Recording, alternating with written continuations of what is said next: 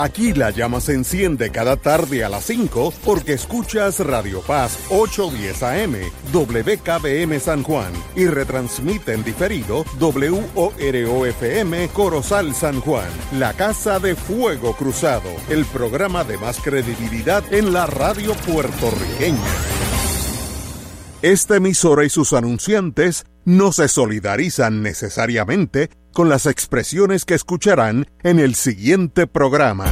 Son las 5 de la tarde, hora de escuchar Fuego Cruzado, el programa de más credibilidad en la radio puertorriqueña, en las voces de Ignacio Rivera y sus panelistas invitados con su discusión política dinámica e incisiva de los acontecimientos más importantes del momento. Fuego Cruzado comienza ahora.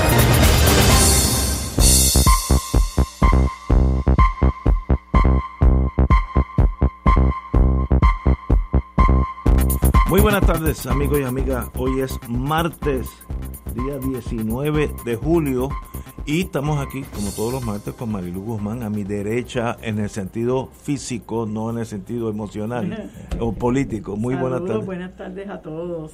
Y a mi izquierda, literalmente a mi izquierda, en todos los sentidos de la palabra, Arturo Hernández. Saludos Ignacio y Marilu, igual que a Willy allá en los controles y a toda la audiencia que siempre nos escucha. Encantado de estar otra vez acá. Tú sabes que Willy es el más importante de todos nosotros. Ajá. Sin a mí Willy. siempre se me olvida saludarlo No, no, ah, eh, por el micrófono, pero siempre lo saluda Sin afuera. Willy, sin Willy estaríamos hablando nosotros tres aquí nada más. Exactamente. Nadie nos estaría oyendo. es crucial este muchacho.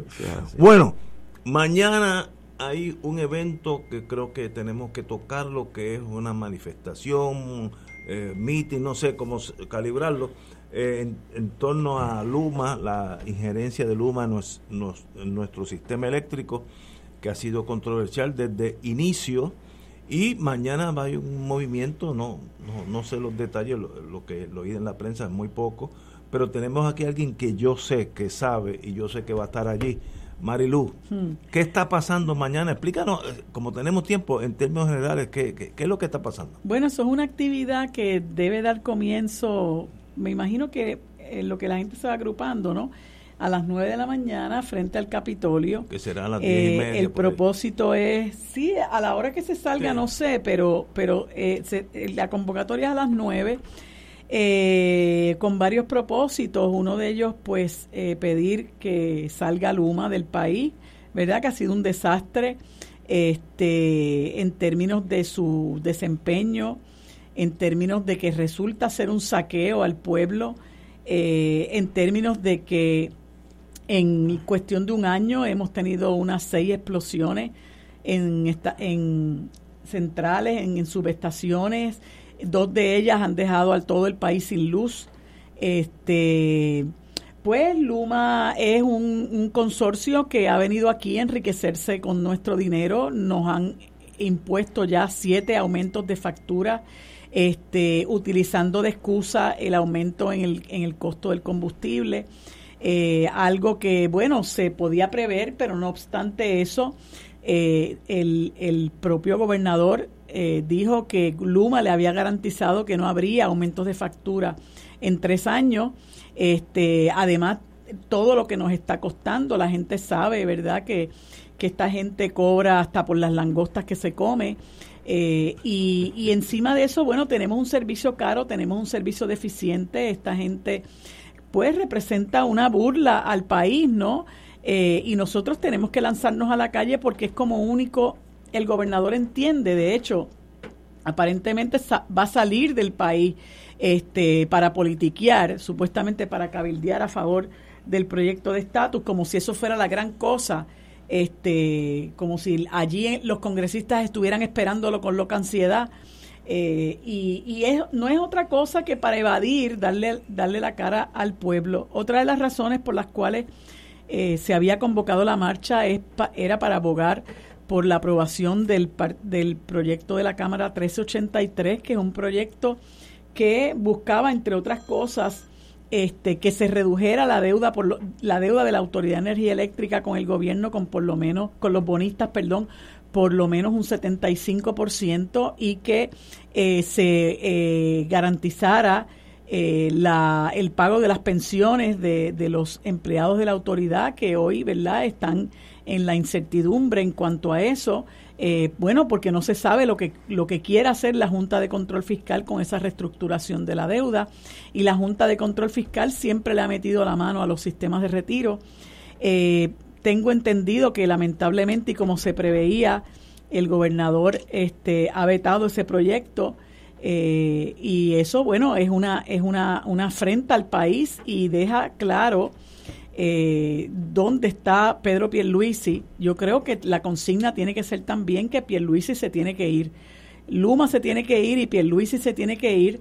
Y la gente lo puede ver como un reclamo eh, ilusorio, pero la verdad es que en, un año y medio nosotros hemos sido objeto de, de tantas faltas de respeto de parte de este señor eh, que francamente ha venido al gobierno a poner a guisar a su gente y lo que pase con nosotros, lo que pase con el país que se está cayendo en canto, a él le importa tres pepinos angolos. La muestra está en que hemos convocado, y yo digo hemos porque, porque yo lo digo por ahí, donde puedo, eh, hemos convocado a esa manifestación y, y él posiblemente no esté ni en Puerto Rico y deja al frente a quien se ha prestado para hacerle el trabajo sucio, que es la secretaria de la gobernación, que fue la que hoy en la mañana advirtió que el, el proyecto se iba a vetar porque tenía unos defectos. Y fíjate, me llamaba la atención hoy un amigo al hecho de que, sin embargo, el proyecto este del blooper, como yo le digo, que enmendaba por lo bajo eh, la ley notarial, ese que tenía un defecto, ese lo aprobó. Eh, e hizo el ridículo porque un, tribunal tuvo que eh, declararlo inconstitucional, pues ese que tenía un defecto mayúsculo, ese lo aprobó. Y este, que es un proyecto que pretende hacerle justicia social al país, viene con la excusa baladí de que tiene unos defectos y lo vetó. A fin de cuentas, este señor está actuando en contra de los mejores intereses del pueblo y además de que eh, es el abogado de Luma y está, en, está defendiendo a pie juntilla a esta gente que son unos ladrones, eh, pues él realmente se ha alineado con, lo, con quienes nos roban, con quienes nos faltan el respeto y yo creo que es momento de pedirle la renuncia a Pedro Pierluisi. vamos para atrás un, un ratito. Eh, ¿Qué fuerzas organizan esta marcha mañana? ¿Quiénes? Pues mira, no se sabe, no se sabe quién convoca y yo creo que eso, yo creo que eso está bien porque, porque a veces convoca X y la gente empieza, ay yo no voy porque convocó fulano, convoca Perencejo, ay yo no voy porque convocó Sutanejo, ahora se convoca, no se sabe quién convoca y la gente no tiene de excusa quién convoca, la gente simplemente va. Eh, y, y se reúnen al frente del en el Capitolio, sí. Al lado sur, me imagino. El, al, lado que da para, como decía tu comisionada, el Mar Caribe. El Mar Caribe, sí. Ok, este hay que decir norte. en, eh, en, el Navy se conoce como Atlántico, pero no vamos a entrar en eso. Ok, al lado norte. Entonces, de ahí, frente al Capitolio, marchan a la hasta la fortaleza, sí. allí estarán un rato. Este, Presumo que sí, habrá mensajes, ¿verdad? Lo que usualmente hacemos, pero yo eh, lo que le he planteado a mis compañeros y compañeras, yo digo que esto no puede quedarse ahí. Este, nosotros, ¿verdad? Tenemos que darnos a respetar, eh, tenemos que tomar eh, de ejemplo a los indígenas en el Ecuador, este, a tantas otras eh, sectores de otros países, ¿verdad? Los chilenos que se lanzaron a la calle por un montón de días, los indígenas en el Ecuador estuvieron en la calle 17 días, ahora están en la calle los panameños y la cosa no se resuelve con un solo día. Este, yo creo que esa es la, la, la, urgencia que tiene este asunto. Eh, nuestros problemas son muy, muy graves. Puerto Rico está atravesando por una crisis eh, muy profunda y nosotros no vamos a resolver esto con, con, una manifestación de un día. Nosotros nos tenemos que seguir convocando este, y, y creo, y lo digo con toda la seriedad del mundo, yo creo que tenemos que tomar en serio, eh, pedirle la renuncia a este señor que, que ha sido un fiasco como gobernador, que es una persona que ha venido a gobernar con un plan premeditado de poner a guisar a su gente, de devolverle los favores a, a, quien, a quienes le han hecho favores a él, eh, que él, eh, bueno, está rodeado por gente corrupta, está rodeado por gente que lo único que quiere es eh, la, la, prebenda, el guiso, el saqueo, eh, y, y, él está tristemente alineado con los grandes intereses del país, dándole la espalda a todos los reclamos justos que hace el pueblo en un momento dado, en un momento en que la precarización este, ha llegado a unos niveles donde, por ejemplo, ahora mismo con los aumentos de la luz, aquí tiene que haber gente que tiene que decidir todos los meses si pago el carro o pago la luz, si hago compra o si pago la luz, si pago la hipoteca o pago la luz. O sea, a él no le importa porque él, él, él, él es blanco, ellos son blancos y se entienden y Pierluisi este, siempre ha sido un, un, una persona ¿verdad? Este, de, de, de, alta alcurnia, siempre ha sido un privilegiado, siempre su familia ha estado guisando del PNP. Este, y él siempre ha estado en posiciones de poder eh, y no se y no se ensucia las manos con nosotros los mortales. Él estaba muy preocupado hace unos meses con los carros de destartalados, porque es una persona, ¿verdad?, que, que, que, que, eso es lo que piensa, eso es lo que le preocupa, pero no le importa el dolor de la gente, el sufrimiento de la gente, la gente que pasa hambre, los niños este, que también están en una condición económica precaria. Este, no, no le importa. Yo creo que nosotros no podemos aguantar dos años y medio más de un, de un pájaro como ese. pero vamos, volvemos a Luma. Eh, el mensaje de ustedes mañana, me da la impresión, me corrige si me, estoy equivocando, eh, es que Luma aquí nunca debió haber llegado y está de más. Correcto. Y que debe irse. Ese es el mensaje, ese es el, el target. Ok, muy bien. Entonces, vamos a asumir, inarguendo, usted que es abogada, sabe lo que es, por aquello de argumentar, vamos a asumir que detrás de la marcha el señor Stency ese dice, bueno, mira, es tiempo de regresar a Canadá, estos meses son bien bonitos en Canadá, así que me voy para Canadá, se fue Luma. ¿Qué pasa el viernes? ¿Qué, qué, ¿Cuál sería? Ya se fue Luma. Inarguendo, ya se fue. Bueno, mira, yo creo que es importante que... ¿Volvemos a donde estábamos? No, es que no se puede volver a donde estábamos, pero yo creo que hay que tomar eh, el asunto con seriedad. Yo creo que una de las cosas que hay que hacer es que tiene que haber una convocatoria de personas que conozcan el manejo del sistema de energía eléctrica. A mí me parece, ¿verdad?, que en esta ecuación los trabajadores son sumamente importantes y es un sector que fue maltratado con la llegada de Luma, porque los que no quisieron irse a trabajar con Luma los lanzaron bajo la... pero ya se fueron. Ahora, dame la, el remedio. Ya, ya, bueno, pues, tiene, pues tiene que haber una convocatoria de gente que tiene pericia para trabajar con la Autoridad de Energía Eléctrica y hay personal en la Autoridad de Energía Eléctrica que tiene esa pericia. Lo que pasa es que tú tienes que sacar del medio a, la a los politiqueros, porque los politiqueros fueron los que quebraron a Luma, empezando, terminando por Luis Fortuño, ¿no? Que fue el que endeudó en, lo, en la última mitad de la deuda este, luego de lo cual tuvo que declararse en quiebra la autoridad. Pero, pero en, en la Autoridad de Energía Eléctrica hay gente con la capacidad para poner a la Autoridad de Energía Eléctrica sobre sus pies, pero tú tienes que limpiar esa junta de directores, tienes que bregar con la gerencia de la autoridad. Eh, ok, déjame volver a interrumpir. El último pagón, yo, como tú sabes, trabajé 10 años de mi vida en General Electric, 8 aquí. Y pues conocí los ingenieros los que corren el sistema, los de verdad, los que la gente no sabe ni los nombres, pero tú tienes luz porque alguien está trabajando para que tú tengas. No es un americano, no, es Chencho Pérez, que es ingeniero. Y yo estuve hablando con,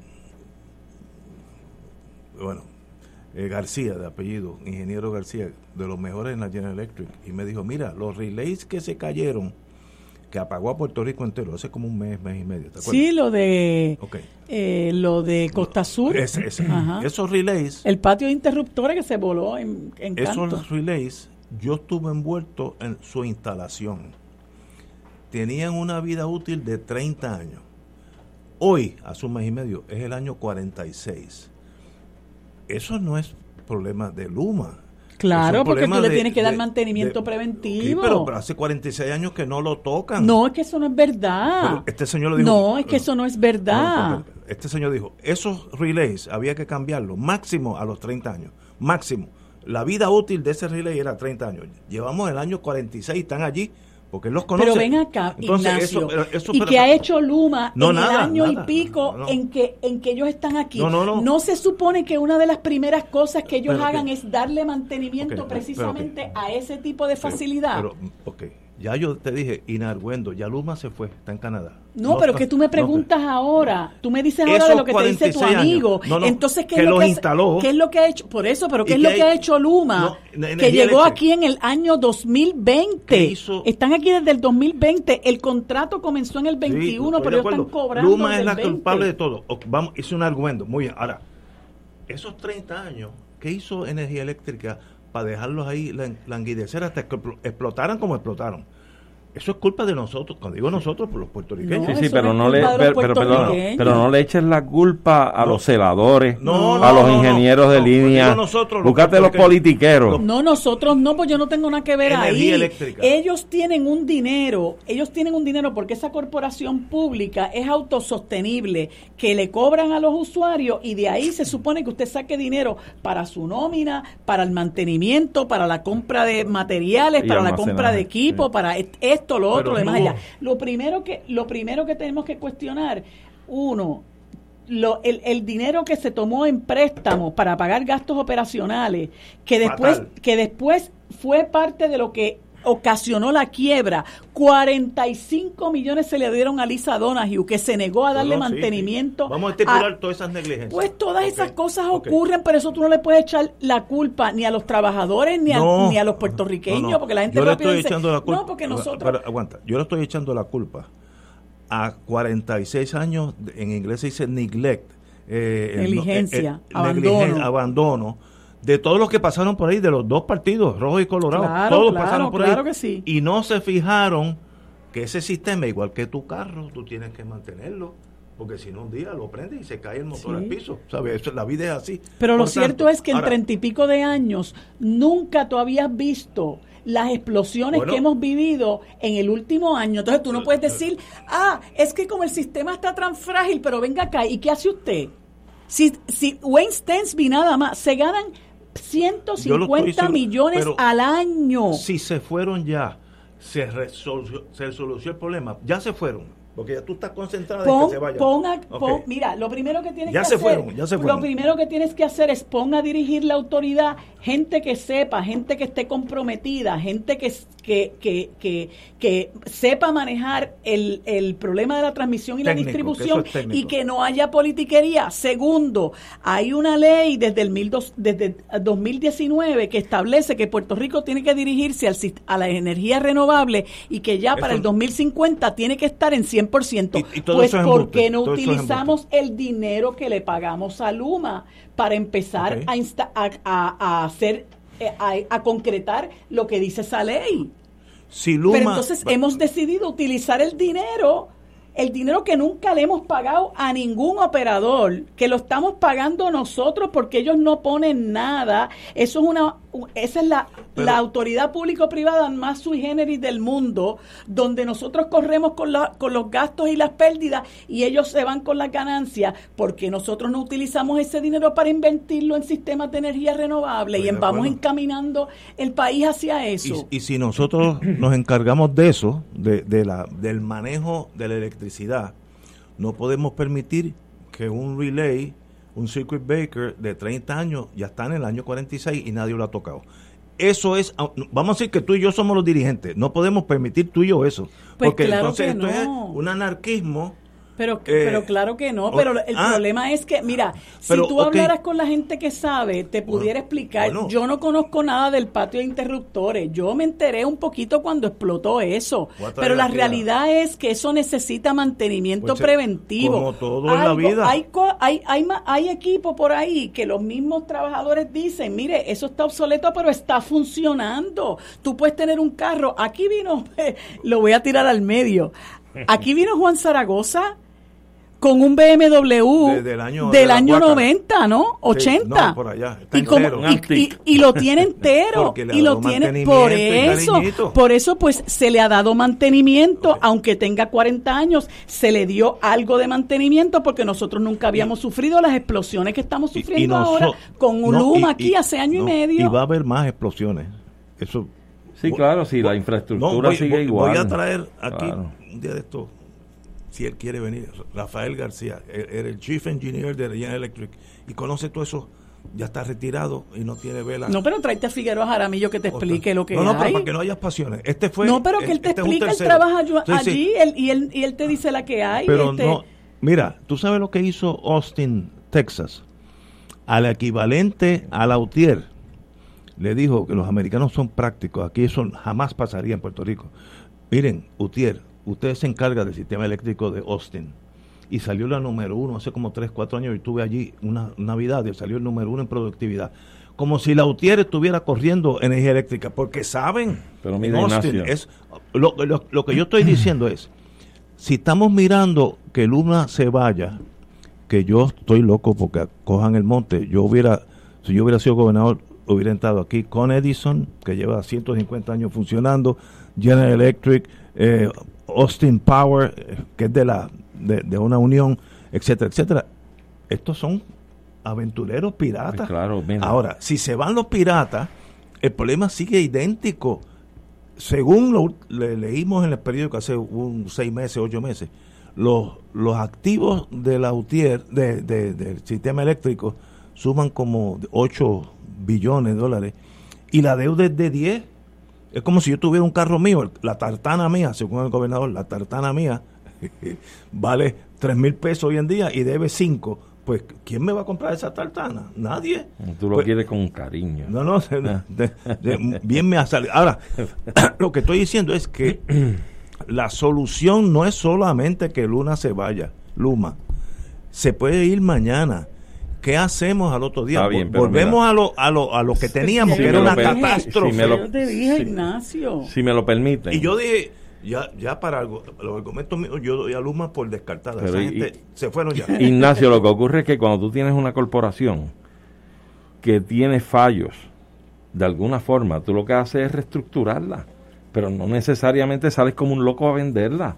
Aquí el problema de fondo ha sido que tú tienes a Luma, que tuvo una formación instantánea cuando se abre el bolsillo de poder venir aquí a Puerto Rico a hacer negocio, porque Luma es una corporación montada por tres corporaciones más que se meten en este negocio. Pero es que es que están concentrando en un muerto. Luma es un cadáver, nunca, nunca debió haber llegado. Pero un cadáver que está conectado con oxígeno. Porque, oye, se chupa millones de billetes. Un día de esto, mira, si tenemos suerte, un día se va. El problema, yo estoy diciendo, post Luma, volvemos a lo que teníamos. No, mira. Que el 38% de los empleados son políticos y, los, que trabajan en una minoría. Pues, lo primero que tienen que hacer, desde mi punto de vista, es organizar una cooperativa de empleados de la Autoridad de Energía Eléctrica. A los Austin Power. Correcto. Es que existe ya, ¿no? Pues, ok, pues si es una corporación pública y ha tenido el desfase económico, hemos tenido la mala pata de Luma. Una Mire, tenemos que montar con los que sí conocen el sistema, los que saben cómo es el sistema, que son los empleados de la autoridad que han estado desplazados por Luma. Usted atraiga a esa gente, monte y estructure una cooperativa de empleados de la Autoridad de Energía Eléctrica y a trabajar la corporación pública desde el punto de vista cooperativista.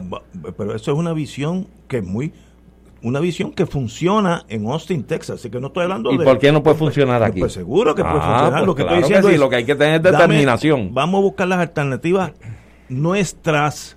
Claro. No es que venga la, superluma o mañana viene tu lumita y volvemos a caer en el mismo síndrome. Pero mira, ¿Qué vamos a hacer nosotros? Pero es que esto también obedece a la visión que han tenido los sectores de derecha en el gobierno de ir privatizando y eliminando las cosas que son nuestras, auténticas nuestras.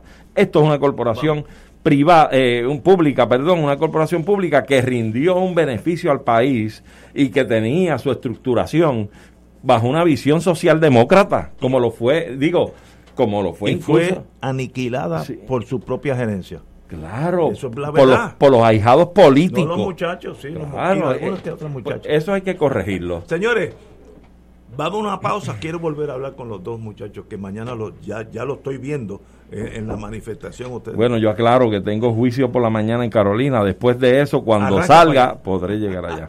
Vamos a una pausa. Fuego Cruzado está contigo en todo Puerto Rico.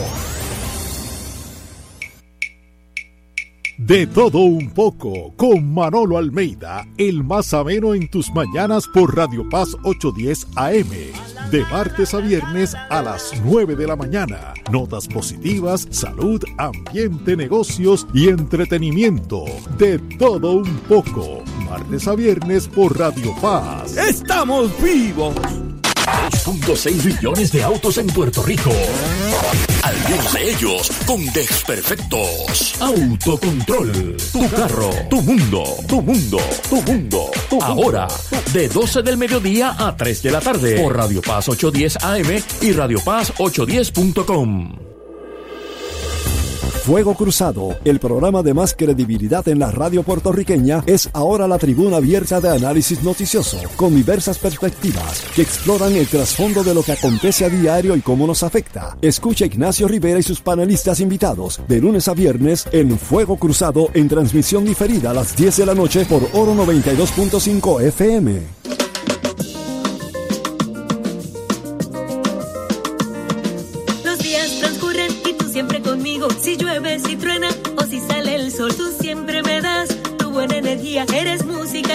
La voz que pone a pensar. Así es la radio de mi país,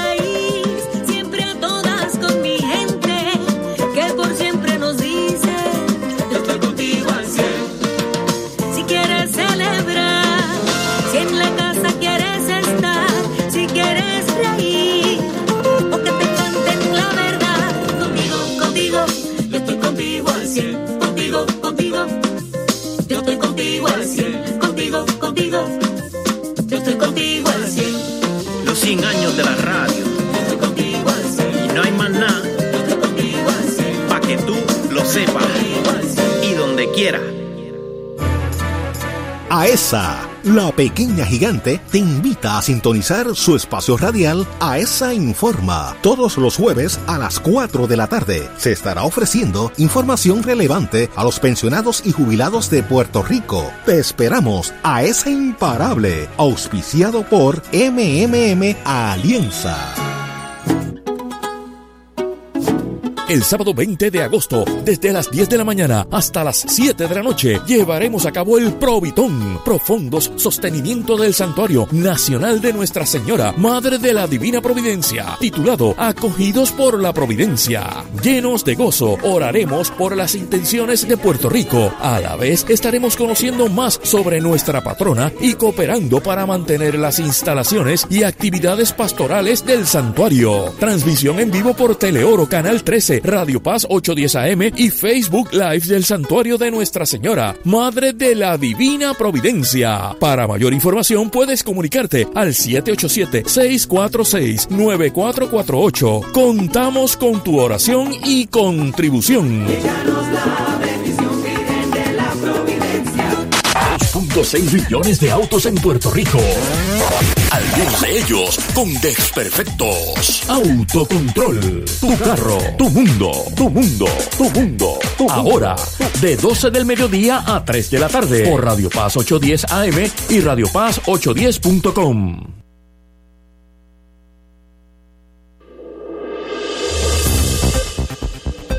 Y ahora continúa Fuego Cruzado.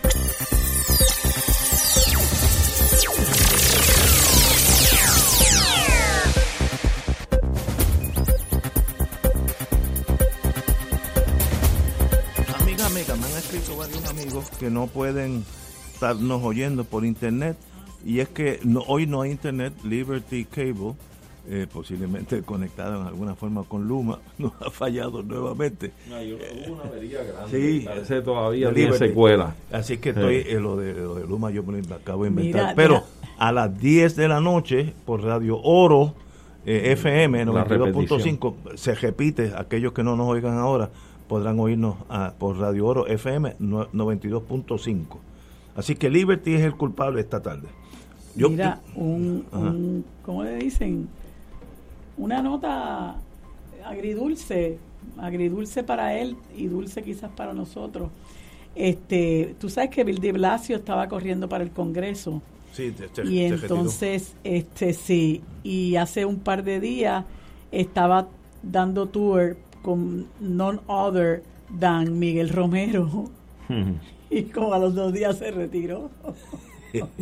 Yo espero que el alcalde no haya sido el factor precipitante. Entonces hubo una persona eh, puertorriqueño, parece que es residente de Nueva York, que los vio llegar a algún lugar y fue para allá a saludarlos muy amable y le dijo, yeah, este, no sé qué, do, do you know that he's the, uh, ¿cómo fue que le dijo?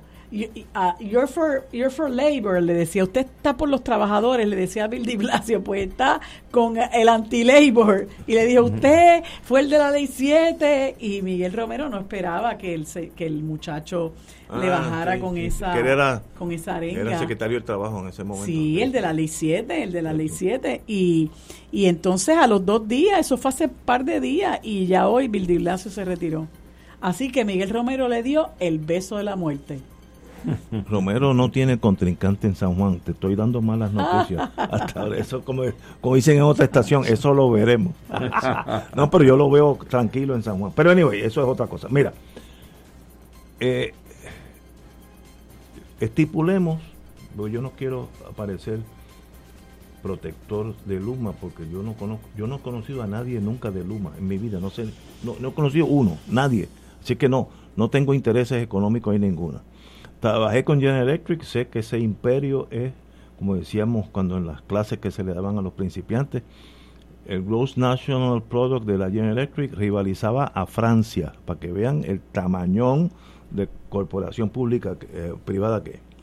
Por tanto, nos conlleva, cuando yo lo oigo a ustedes, están mirando de post-Luma, eh, volver a tener una compañía en manos del pueblo de Puerto Rico o, de, este, como tú dijiste, un grupo, no sé, el, pueblo de Puerto Rico, o que sea pública.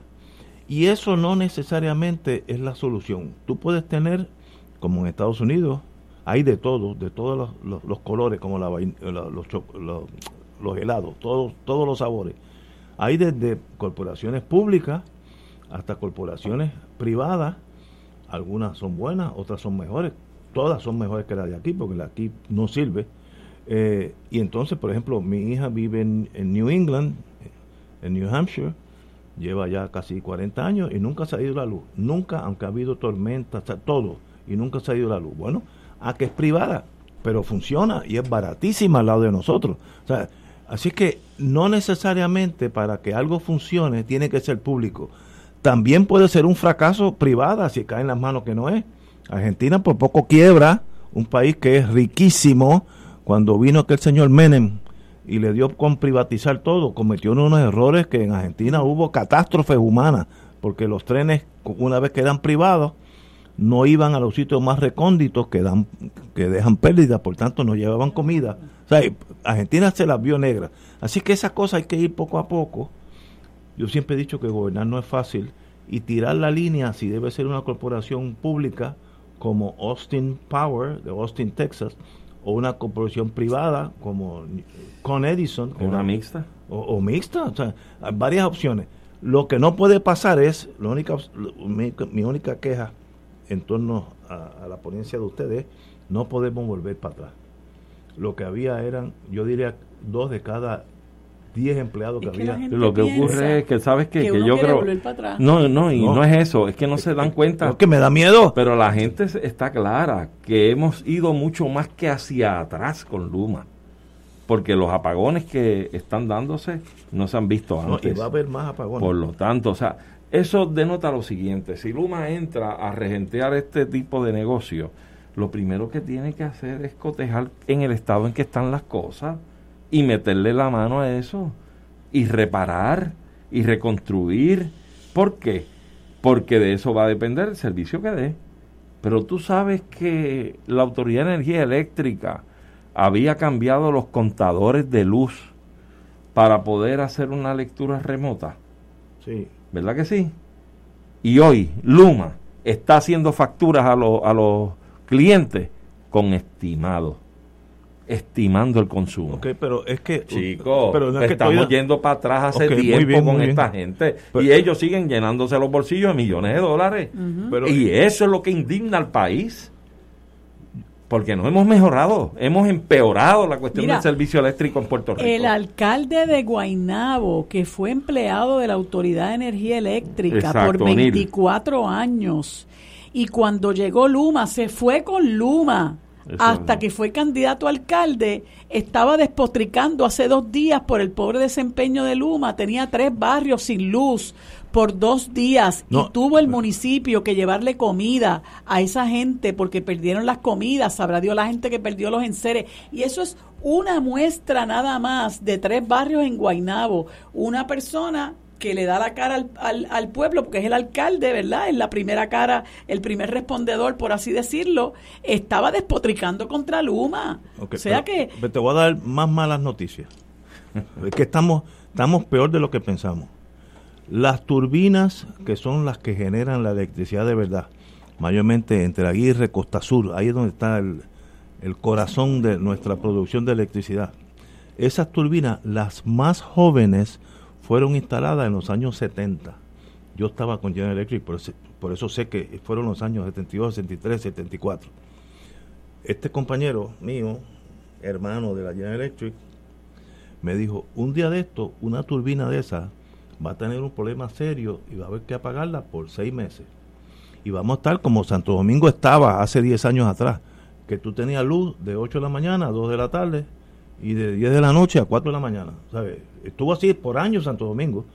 Nosotros estamos al borde de que eso pase, con o sin Luma, porque es que esas turbinas están desde el 72 mo- moviéndose. ¿A dónde debe irse? Bueno, Dime tú. pues, ¿Tú crees que no es justo y Con el razonable? dinero que hemos hecho, debe haber ya 5 o 6 turbinas nuevas. No, claro, pero a dónde, a lo que me refiero es qué debemos hacer, o sea, y la impunidad la vamos a seguir sosteniendo. Ah, no, no, no. sí, Aquí hay que buscar a los que han regenteado esa corporación. pero aunque los fusiles, las turbinas tienen 45 o 50 años ya. Aunque Pues- los fusiles pues, a los... pues hay que resolver, pero hay que resolverlo. hay que exigirle al que está ahora regenteando el negocio, que es Luma, y decirle esas turbinas están expiradas, ¿qué usted espera para buscar las nuevas y montarlas ahí? Es Vamos que a eso le correspondía trabajarlo a ellos. Pero es que hay ellos que no pueden ver. estar año y medio echándose fresco, comiendo langosta. Es que estoy de acuerdo, Viajando, pero ustedes- ustedes- y las centrales explotando Usted- y las subestaciones No, no. explotando. Y entonces dicen, ay, este, es que está frágil el sistema. Entonces en la de Costa Sur contratan un individuo ahí que fue fundador de Cuanta para que le haga la investigación, porque así de frescos son. O sea, tú vienes y alquilas un parking para, para administrarlo y sacarle dinero, ¿verdad?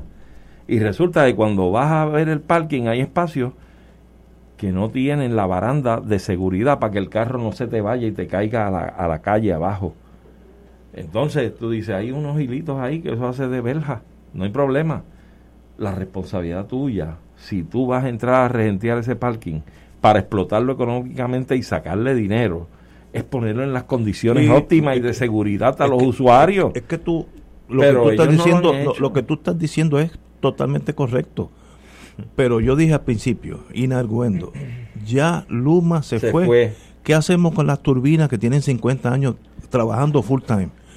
Va a haber un problema serio, me, me lo Búscate una gerencia ¿sabes que qué? sepa pues, hacer pues, lo pues, que está pues, haciendo, ¿sabes lo que yo sepa lo que tiene entre manos y sabrán Sí. hacer lo que tienen que Pues hacer. tú sabes que yo haría en esa misma dirección, siendo gobernador. Sol, la energía del sol es una. No, no, Claro. pero no, no, lo primero que tienes que hacerte es convocar al Colegio de Ingenieros y Agrimensores de que lo hacen Rico. de cachete. Y aunque no sea de cachete, No, lo hacen de a un cachete. precio muy distinto a lo que sería Ahí hay un gente- contrato de estos leoninos. Ahora. Pero ahora. tú convocas al Colegio de Ingenieros y dices, esto es un asunto patriótico que necesitamos que usted nos brinde los recursos más Ahora. profesionales posibles para echar este proyecto para adelante. Pero ese problema es de nosotros los puertorriqueños. Por eso, pues tenemos Ah, que tener... Lu- detenimiento. yo veo a Luma como un badén en la calle. Pero tú crees que el Pero hay que salir del badén. Pero tú te crees que el gobernador, los legisladores van a estar en la mira, en la mirilla de buscar el, eh, la cooperación de los colegios profesionales del país Sí, no para resolver los problemas No de Puerto Rico. Pues es que lo deben hacer y no lo hacen, no lo hacen. Ahí ¿Por hay, ahí hay mucho talento. No, porque es a base de contratitos y Ah, de bueno. prebendas y de, y de entonces- billetes, porque por ahí viene el cashback Pero entonces, para ayudarme en la campaña. pero entonces como ¿Eh? haríamos en China, entonces hay que fusilar gente. Adiós, pues. si no aprenden de una, Mira, tendrán desde que que, aprender de aquí, otra. desde que dijo fusilar gente, vi a, Marilu sonreír. Yo no creo en la pena de muerte. No, no, yo no creo. Yo en algunos casos creo totalmente que eso. No. Mira, ¿tú te acuerdas cuando hubo una pasta de dientes china que corrió por todo el mundo y llegó a Panamá y se vendió en Panamá y tenía un veneno que murieron gente que se lavaron los dientes? China cogió al, al, Al ministro Al de salud. y lo fusilaron allí mismo. Mira. Esa gente, fíjate, Anda desde entonces diablo. nunca han enviado más pa- pasta de dientes venenosa.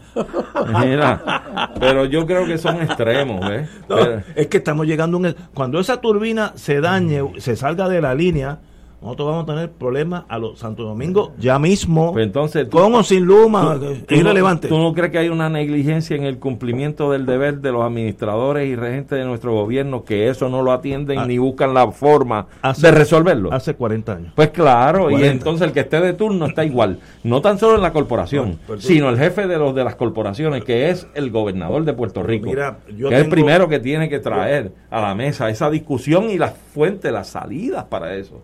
Aquí en no Puerto Rico eh, hay el talento entre los De sobra. los miembros de la UTIER que conocen ese sistema poste a poste, literalmente poste a poste. Y los ingenieros que están retirados, estoy hablando de mi hermano Ralph García, tú unes esa gente de buena fe, sin chismes y sin cosas, y sin ser popular y ser No, nada de eso, nada de eso. y ponen un sistema primero, como hizo Austin Power en Austin, Texas, de, de una cooperativa y funciona perfecto. ¿y por qué no se puede hacer? Por nuestra política chiquita, que voy a poner el vecinito que me pegó cuatro pasquines, lo voy a nombrar jefe de una división y no sabe Bueno, ni- como hacen con Héctor Joaquín Sánchez, que de la Comisión Estatal de Elecciones lo Ahora mandaron para subsecretario. Educación. subsecretario de Educación, eres subsecretario de Obras Públicas. Mira qué muchacho versátil. Oye, se parece al que tiene siete terminar en- sentaderas. puede, puede terminar ¿Ah? en energía eléctrica. Ya mismo lo veo Ajá, lo mejor. Sí, eh, eh, está, está vivificando el muñeco de las siete sentaderas. Para donde quiera que lo tires, cae sentado. Pero eso, Eh, eso es otro problema que también. Pues, oye, pero es que seguimos. Son reflejos del problema. Pero esos son, son problemas nuestros. Claro, pero Nuestro- ve a dónde, eh, pero tócale la puerta a Pierluisi, No, que no. el problemita es de él porque Pues- tiene ese PNP rodando por Pero toda la agencia. Para eso hay elecciones. Por la y el pueblo, el pueblo de aquí a dos años puede determinar si esas cosas siguen o no siguen. O qué alternativas tenemos, si es que tenemos alguna. que tenemos, pero a que tú vuelves y le votas a Pierluisi. No, conmigo está, eso ¿Ves? es un llame. No, no podemos así, así no se puede hacer mío no hay ni- patria. es más, No, no, no, lo no. pueden contar desde ahora. No, no, no, no, no. Nos ha salido peor que Ricardo Mira, yo te voy a decir algo. decir. Yo creo que te voy a invitar a un... co- a uno- yo voy a llevarme como tres botellas de coñac antes que vayas al colegio. eso- puede Pero ser. antes de ir al colegio. No, no, no, no. A Mira, con tres me quedo en casa. No, no, en casa no, te vas conmigo a la casilla de votación, a ver. Señores, vamos a una pausa y vamos a un comercial ya mismo, unos segundos. ¿No? Fuego Cruzado está contigo en todo Puerto Rico. Fanático del deporte, la mejor información y el mejor análisis lo escuchas los sábados a las 2 de la tarde por Impacto Deportivo con Javier Sabat y el más completo elenco en deportes por Radio Paz 810 AM y en las redes sociales Facebook Impacto Deportivo Radio PR Twitter e Instagram Impacto underscore Deport Juntos, impactando el deporte nacional. Fuego Cruzado, el programa de más credibilidad en la radio puertorriqueña, es ahora la tribuna abierta de análisis noticioso, con diversas perspectivas que exploran el trasfondo de lo que acontece a diario y cómo nos afecta. Escucha Ignacio Rivera y sus panelistas invitados de lunes a viernes en Fuego Cruzado en transmisión diferida a las 10 de la noche por Oro 92.5 FM. Cómprame un sistema solar y escúchame aquí en Radio Paz. Todos los viernes a las 4 y 30 de la tarde te espero para que me cuentes tus inquietudes acerca de placas solares con baterías. Comunícate conmigo, soy Luis Enrique al 787 536 7938 de Solar Store. Cómprame un sistema solar. Todos los jueves Radio Paz y la Administración del Seguro Social te ofrecen un espacio informativo para orientarte y aclarar todas tus dudas sobre los derechos, requisitos y obligaciones para poder disfrutar de sus beneficios. Plantea tus preguntas por el 787-349-82 y conoce antes que nadie los detalles concernientes a cambios y nuevas regulaciones escuchando todo sobre seguro Seguro Social con Víctor Rodríguez, los jueves a las 11 de la mañana por Radio Paz, 810 AM. Y ahora continúa Fuego Cruzado.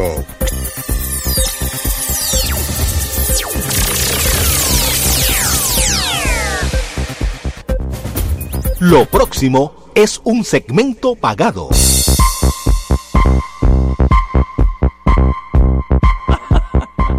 Amigos y amigas, hoy nos visita un amigo de ya de Fuego Cruzado. Además, ya va, a ser miembro. Ya mismo le damos hasta derecho a vacaciones. Eh, vacaciones ya mismo, ya mismo. Omar Carrión de HH Distributors y nos viene a hablar sobre la problemática que existe con el plástico del agua embotellada. Pregunta a mi querido amigo hermano Omar. ¿Cómo podemos definir lo que es agua contaminada? Pues mira, Ignacio, la misma Organización Mundial de la Salud define el agua contaminada de la siguiente manera.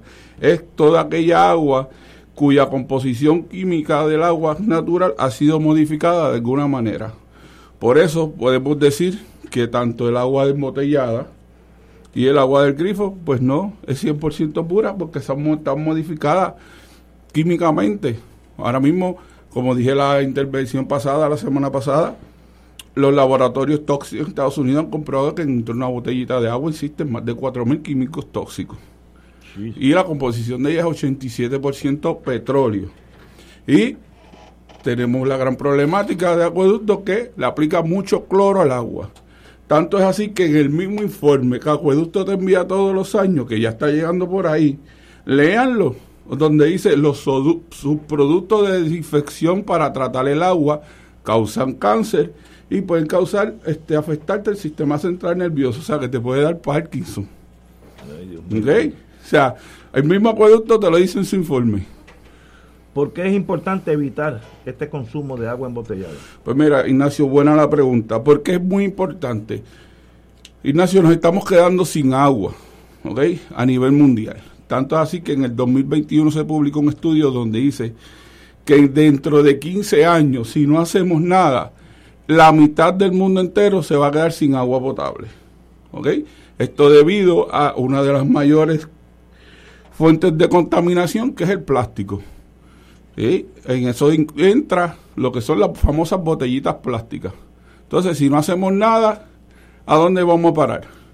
¿Ok? Entonces, está bien, podemos tener razón en que los gobiernos pueden tener culpa, las farmacéuticas, los, los que distribuyen productos agrícolas, sí, pero ¿qué vas a hacer tú?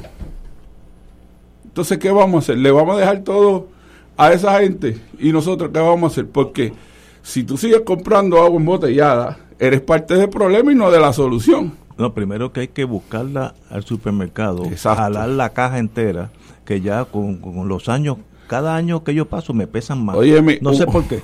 Una caja de agua de las que venden esas megatiendas que tú tienes que ser socio para poder comprar, vale 40, eh, vale no, pesa 40 libras. Ah, exactamente. Y el botellón azul pesa 45 libras. Wow. ¿Ok? Y yo veo gente pues, subiendo eso para un segundo piso y un tercer piso. O sea, son esclavos. ¿Qué solución tenemos? En torno a HH Distributors? Mira, HH Distributors es una compañía que llevamos una campaña bien fuerte y es que le digan que no al plástico. Vamos a decirle que no al plástico. El plástico es lo que nos está llevando a tanta contaminación, tantas enfermedades y al calentamiento global.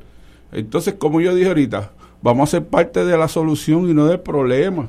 Porque si seguimos comprando botellas plásticas, y desechándolas que de 124 centros de acopio que se supone que reciclan estas botellas, solamente 10 lo hacen. Entonces, si solamente 10 lo hacen, ¿dónde van a terminar ese resto de botellas plásticas? A los vertederos, sigue la escorrentía llevándose todo ese plástico por ahí, toda esa contaminación, ¿y a dónde van a parar? A los cuerpos de agua. Oye, si en, la, en Siberia, que allí no vive casi nadie, que eso es frío como es, se encontró microplástico. Wow. En los glaciares, imagínate en los cuerpos de agua en Puerto Rico. Wow. O sea, por eso HH le decimos que no al plástico. ¿Cuál es la, solución? Sencillo, un equipo que se llama Water Tree. Water Tree es un river osmosis, es el único que tiene garantía de por vida, es el único que tiene el beneficio de tomar agua purificada y agua alcalina en el mismo grifo. Tiene doble llave y el mismo grifo o coge agua purificada normal o alcalina. Y al agua alcalina tiene sobre 32 beneficios. ¿Ok? Ayuda a regular la alta presión, el azúcar, personas que tengan problemas del estómago como acidez, gastritis, eso se le quita con agua alcalina. No le vuelve a dar. ¿Ok? Personas que parezcan de cáncer, una persona que le da cáncer y va a un oncólogo, lo primero que le dicen es vete a comprar agua alcalina, ayuda a combatir el cáncer. Eso se descubrió en 1930, donde se comprobó que un cuerpo alcalino, el cáncer no sobrevive. ¿Ok? Ese es el beneficio que te puede dar y la solución que te da HH. Además, es un equipo que no usa tanques de reserva, como otros que hay por ahí, que lamentablemente yo no vengo aquí a tirarle a nadie, pero hay la verdad es la verdad. Usan tanques de reserva, son en, metal, se pudre el tanque por dentro y la gente está bebiendo agua como... Sí, sí. El de nosotros no usa tanque de reserva y te da 500 galones de agua pura al día. Como dije, garantía de por vida. Agua alcalina, agua purificada, 500 galones de agua al día. Oye, lo mejor de todo, cero pronto, cero depósito pagando 65 dólares mensuales y el primer pago en septiembre. ¿Cuál es el teléfono? El teléfono es 787-945-0309. 787-945-0309. Óigame, llamen para citas. ¿Por qué? Para citas porque tenemos que ir a su casa. En este caso voy yo. Voy a ir con un mini laboratorio que yo tengo.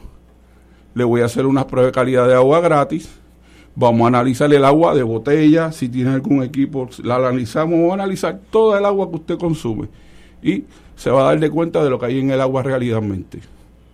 Así que todo el que llame 945 con el 787-0302, coordine una cita, vamos a hacerle las pruebas de calidad de agua gratis, le vamos a llevar de regalo un mini purificador de aire valorado en 180 dólares y se puede acoger a la oferta de 65 dólares mensuales, cero pronto y el pagaré empieza en septiembre. 945-0309. Ese es el Eso es así. Y sale de la esclavitud de estar cargando a cajas de agua. De, mis 44 libras. Eh, de 40 libras y el botellón 45 libras. Pues como siempre, Omar, un privilegio tenerte aquí. Gracias, Ignacio. Y, nada, bueno, nos veremos la semana que viene si Bienvenido a Fuego Cruzado. Gracias. Señores, vamos a una pausa.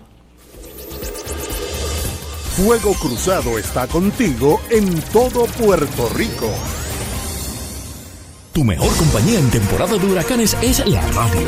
En específico, Oro 92.5 FM, la excelencia musical y Radio Paz 810, donde ser mejor es posible. Todo lo que quieres saber minuto a minuto, de manera seria y confiable, está aquí. Llevaremos tus mensajes de emergencia, avisos de cambios de turno en tu trabajo o cualquier información de importancia para facilitar tu vida. Solo llama al 787-751-1018 o 787-751-3 1380 y tu familia de Oro 92.5 y Radio Paz 810 te apoya y resuelve. Juntos nos vamos a preparar mejor para enfrentar cualquier evento porque somos el equipo que siempre está a tu lado. A tu lado. Nadie te cuida más que tu familia de Oro 92.5 FM y Radio Paz 810 AM.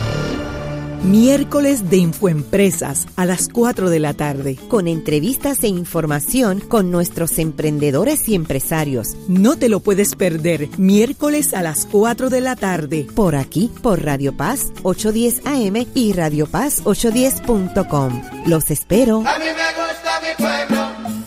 A mí me gusta mi gente.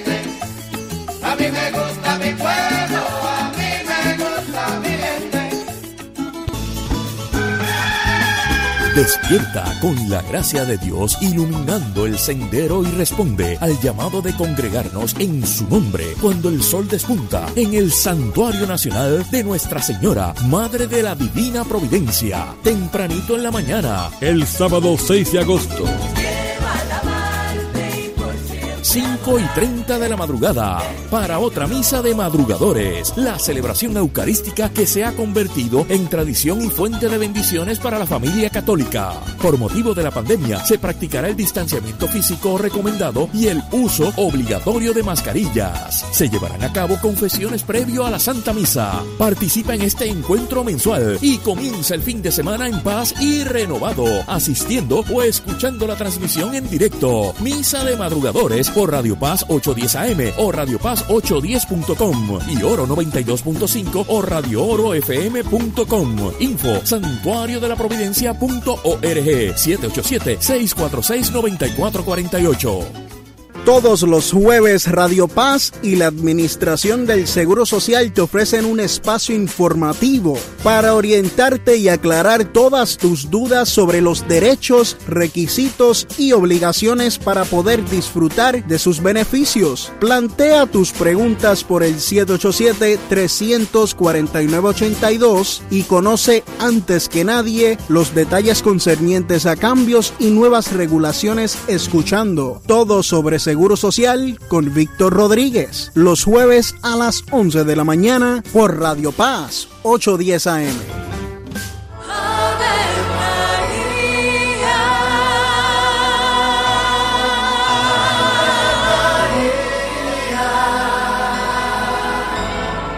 El ángel del Señor anunció a María. Y ella concibió por obra del Espíritu Santo. Dios te salve María, llena eres de gracia, el Señor es contigo. Bendita tú eres entre todas las mujeres, y bendito es el fruto de tu vientre Jesús. Santa María, Madre de Dios, ruega por nosotros pecadores, ahora y en la hora de nuestra muerte. Amén. He aquí la esclava del Señor. Hágase en mí según tu palabra. Dios te salve María, llena eres de gracia, el Señor es contigo. Bendita tú eres entre todas las mujeres, y bendito es el fruto de tu vientre Jesús. Santa María, Madre de Dios, ruega por nosotros pecadores, Y el Verbo se hizo carne. Y habitó entre nosotros. Dios te salve María, llena eres de gracia, el Señor es contigo. Bendita tú eres entre todas las mujeres, y bendito es el fruto de tu vientre Jesús. Santa María, Madre de Dios, ruega por nosotros pecadores, ahora y en la hora de nuestra muerte. Amén. Ruega por nosotros, Santa Madre de Dios. Para que seamos dignos de alcanzar las promesas de nuestro Señor Jesucristo. Oremos. Derrama, Señor, tu gracia sobre nosotros, que por el anuncio del ángel hemos conocido la encarnación de tu Hijo, para que lleguemos por su pasión y su cruz a la gloria de la resurrección, por Jesucristo nuestro Señor. Amén. Gloria al Padre, al Hijo y al Espíritu Santo. Como era un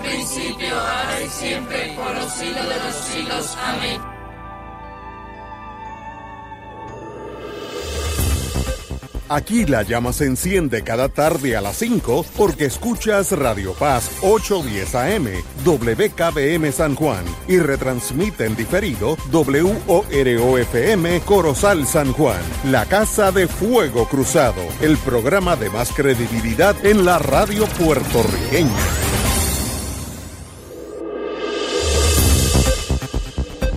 Y ahora continúa Fuego Cruzado.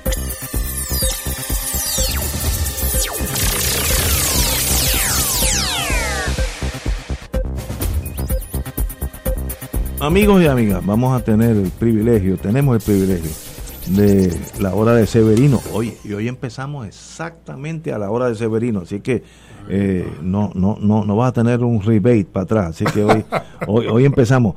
Vamos a empezar. Vamos el, el balance de la visita de Biden al Medio Oriente. El señor presidente estuvo por allá un tiempito y, y habló con los dos bandos, eh, el lado palestino, el lado este, eh, judío. Eh, me da la impresión que no pasó gran cosa, pero usted sabe más de eso que nosotros. Bueno, sí, sí. Antes que todo, saludos a ustedes y saludos a la radio audiencia. Sí, esto también, en estos momentos históricos, todo se convierte en una controversia y todo se convierte, además de una controversia, en una competencia. Y ahora eh, hay quien dice que estamos en la competencia de las visitas, ¿no? Porque por un lado, pues Biden visitó Medio Oriente y hoy, precisamente, Erdogan, Putin y Raisi, eh, allá en Irán, se están también reuniendo, ¿no? Así que eh, eh, es una guerra continuamente para demostrar que no hay tal cosa como un aislamiento, un reagrupamiento. Pero sí, en efecto, este, en estos últimos, eh, la semana pasada, final de la semana pasada, pues tuvo de visita el presidente Biden en el Medio Oriente. Eh, siempre el tema de la visita del Medio Oriente por un presidente de Estados Unidos pues se reviste de mucha eh, mucha atención, ¿verdad? Obviamente porque hay asuntos que dependen en gran medida de, de lo que Estados Unidos proponga para buscar soluciones a los conflictos que hay en ese lugar. Eh, la visita de Biden comenzó con, una, con la- su llegada a Israel eh, y entonces desde que, desde que estuvo allá el presidente Trump, pues hubo eh, ciertas eh, desavenencias importantes eh, con el lado palestino. Eh, básicamente Trump impulsó un tácito reconocimiento de, de, de Jerusalén como capital, eh, moviendo la embajada de los Estados Unidos eh, hacia allá, ¿verdad? lo que causó muchísima fricción y muchísima molestia del lado palestino y de algunos sectores verdad del mundo árabe o del mundo musulmán también eh, y con todo lo que sucedió en aquel momento y cómo desembocó eso en manifestaciones y en, y en contraofensivas y en muertes, este, choques muy duros, ¿no? Pues esta visita pues estaba matizada por, por eso, por esa, por ese asunto previo. Y Biden fue muy cuidadoso en esta visita. Primero que llegó al lado de Israel y fue una visita normal, no hubo nada nuevo que se pueda destacar desde el punto de vista de su visita a Israel. Destacó que Israel es un aliado muy importante de los Estados Unidos. Eh, pero lo que sí hubo una diferencia grande fue el tratamiento que intentó Biden proyectar eh, con su llegada a la reunión con la autoridad palestina. ¿no? Entonces ahí sí que hubo una diferencia con su predecesor, con Trump, que eh, eh, básicamente le sacó la alfombra de los pies a los palestinos y dijo esto se va a resolver eh, a, la, a, la, a, la, fuerza con nosotros, vamos a reconocer, vamos a ayudar a que Israel sea reconocido por un grupo de países árabes en el Golfo. Y así fue, así fue. Se logró que unos, unos cuantos países árabes eh, establecieran relaciones bilaterales con Israel, eh, cosa que también que causó mucha fricción al interior de, ese mundo árabe. Entonces, yo creo que ahora este, Biden intentó reconstituir un poco eso sin cambiar las cosas, ¿no? Eh, eh, sin cambiar las cosas porque no creo que era, no estaba en su ánimo cambiar las cosas y lo dejó a nivel de elemento simbólico. Primero la propia visita, solamente ir a Jerusalén en un momento en el cual pues Jerusalén eh, de parte de Israel y de parte de lo que fue los republicanos pues ha sido reconocido como la capital oficial de Israel.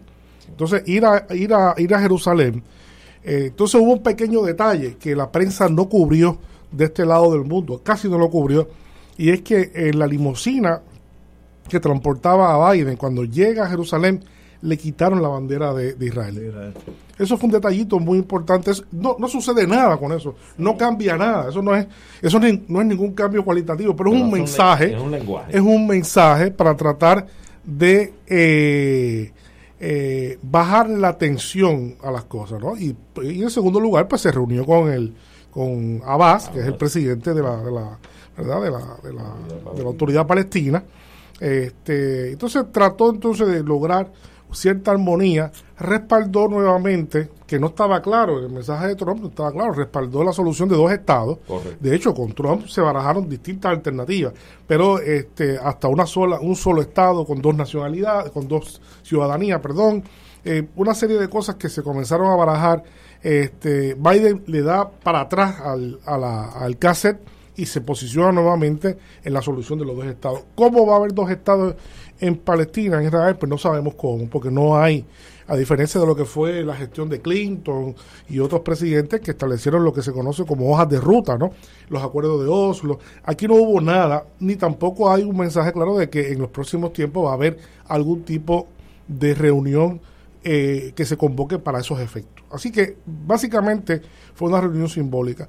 En la que no era tan simbólica era la visita a Arabia Saudita, esa es más complicada.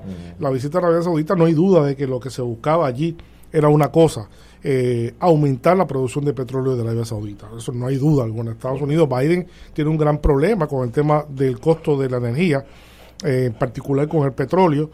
Eh, es una situación de escasez relativa que existe de petróleo en el mundo. Pues entonces está buscando disuadir a, al rey a Bin Salman para que Arabia Saudita aumente la producción. Lo que pasa es que eso no es tan sencillo y aunque el rey complació a Biden y dijo que sí, que iba a aumentar la producción de petróleo, eh, cuando uno va realmente al escenario, ¿verdad? Al, real político, uno se da cuenta de que no es tan sencillo como decir que va a aumentar. Sí se va a aumentar el petróleo, se va a aumentar sobre 2 eh, millones eh, diarios, pero hasta el 2027 ya al 2027 uno no sabe dónde va a estar Biden, ¿verdad? Así que, así que Biden necesitaba que, se, que aumentara la, no Arabia Saudita, sino el liderato de Arabia Saudita lograra estimular a la OPEP, a la OPEP Plus, ¿verdad? Eh, para que hubiese un aumento ahora, en los próximos seis meses, eh, que fuera una cosa que, que, que, cambiara el juego, ¿no? Eh, y que redujera, este, aumentara la, oferta y de repente pues eso eh, bajaba el precio del petróleo. Eso, eso no sucedió, eso realmente no sucedió, pero sí se consideró unos compromisos importantes a largo plazo, mediano plazo, ¿verdad? Eh, para eso. Así que esa, esa fue en gran medida la visita. Eh, la visita no se pudo únicamente restringir al tema del petróleo. Hay una situación también bien particular en los Estados Unidos con Arabia Saudita, un aliado histórico de Estados Unidos también, en, pero que se ha debilitado la relación se ha debilitado sobre todo a partir del asesinato de, de, Khashoggi. Eso ha ocasionado mucha, muchos problemas al interior de Estados Unidos. No son pocas la gente de Estados Unidos que opina que Estados Unidos debería revisar su política hacia Arabia Saudita. Estados Unidos lo pone en una posición muy difícil con el tema de la promoción de la democracia y de, de los derechos y de las libertades cuando mantiene abiertamente su apoyo a un gobierno como el de Arabia Saudita que es, ¿verdad? como decíamos esta mañana, que es todo lo contrario a la promoción de la democracia, a la promoción de, de, libertades individuales, o nada que se parezca. ¿no? no hay duda que el asesinato, cruel asesinato, porque fue una cosa muy cruel, ¿no? lo que sucedió con ese periodista que llegó a la embajada de Arabia Saudita en Turquía y fue tomado, lo, llevaron y, y, lo picaron y lo, y lo, hicieron, bueno, lo desaparecieron una cosa y todo parece indicar, hay informaciones que se han ido revelando, ¿verdad? que el propio rey, ¿no? el, propio rey ordenó y que tuvo conocimiento de eso. Este, si eso lo hubiese hecho Daniel Ortega o, Maduro, ya hubiese una guerra. una invasión ya. Una invasión. Aquí eso hubiese sido una cosa. Eh, eh, ese es el problema, ese es el problema que crea entonces una situación de inconsistencia. incluso ese hecho le crea un problema en los propios Estados Unidos a Biden cuando visita y saluda al rey. le crea una situación difícil que le critican. Lo, lo, lo de, demoted him, ¿cómo se dice? Le, le, le rebajé su rango. Príncipe. lo bajaste, no, él, lo bajaste él, fue príncipe, fue príncipe. No, no, no lo bajaste porque para ser rey tiene que haber sido príncipe. Exacto, exacto. Ahora es rey. Ahora mira, una, una cosa del balance que yo veo, esa intención evidente que tenía Biden con, en la visita a Arabia Saudita de procurar el aumento de la producción petrolera de la región, sobre todo del cartel de OPEP, ¿verdad? Ajá, Plus, eh, se ve a la par ahora con lo, que se, lo que estamos viendo en unas partes que están saliendo por aquí en otros medios noticiosos del resquebrajamiento que se está dando de algunos países europeos como, como Francia o Alemania, etcétera, con, con relación al suplido del gas ruso. Este, ya hay quien, de hecho, acabo de leer hace unos minutos que en Estados Unidos mismo han eliminado las sanciones contra los fertilizantes o algo por el estilo. La Comisión de Comercio Exterior de Estados Unidos Así es que- mandó a reducirlo, le quitó los aranceles, que eran brutales, o sea, a los fertilizantes rusos. Se está Sí, sí, sí, resquebrajando sí, sí. toda la política esta de sanciones, no tan solo por los aliados eh, europeos, sino también en los mismos Estados Unidos. O sea, una, una que- situación difícil para Estados Unidos. La unidad de propósito se está resquebrajando. Resquebrajando Es que, es que la realidad económica a la larga empuja mucho. Eh, claro. Por ejemplo, Saudi Arabia no es, es obviamente una dictadura real en el sentido de, de royalty, eh, pero una dictadura de derecha extrema. Pero controla el 20%. Una teocracia. O teocracia. Una teocracia, para ser más Pero, exacto. ¿no? Una pero teocracia. sin esos señores, eh, Estados Unidos tendría un problema serio de abastecimiento de petróleo. Pues la realidad te fuerza a bregar con esos señores. Si fueran unos pelados, si- ¿sabes? Pero, Eh, pero para Estados Unidos no es incómodo nada de eso. no, no, es que ti- tiene que ser cómodo porque la economía está dependiendo de Estados Unidos, depende más de Saudi Arabia que Saudi Arabia de Estados Unidos, porque Saudi Arabia puede vivirse en Estados Unidos, compra Oye, y esa oferta que está haciendo Nicolás Maduro, tenemos petróleo para la, para la Unión Europea, este, lo que pasa es que tienen que pagarlo y tienen que liberarnos de las sanciones, pero, pero realmente eso es una posibilidad. Sí, sí lo es. Lo que pasa es que la infraestructura petrolera de explotación de petróleo en Venezuela, Venezuela tiene las reservas más grandes probadas del mundo, pero hay que hacer una inversión. Claro. Las, las refinerías, lo- la, la maquinaria de los pozos está muy, muy afectada, deteriorada. Deteriorada. Entonces requiere una inversión para ponerse al día. Venezuela con mucho, Venezuela llegó, a- llegó a vender en su época dorada eh, 3, millones 500 mil barriles de petróleo al día. Hoy yo no creo que llegue a 700 mil. No creo que llegue a 700 mil. Han aument- y en su momento más bajo de las sanciones, lo que vendieran era, no, no llegaba a 500 mil. Wow. Se han ido recuperando. Por el momento llegan a un millón, vuelven y bajan. Eh, requieren una inversión. Lo que pasa es que esa inversión ahora mismo, Europa está en un problema económico muy serio. Sí. Eh, Europa va caminando para lo que parece ser una recesión. Alemania está caminando a una recesión. Si Alemania entra en una recesión finalmente, eso implica lo que es, es como decimos, decimos aquí a veces.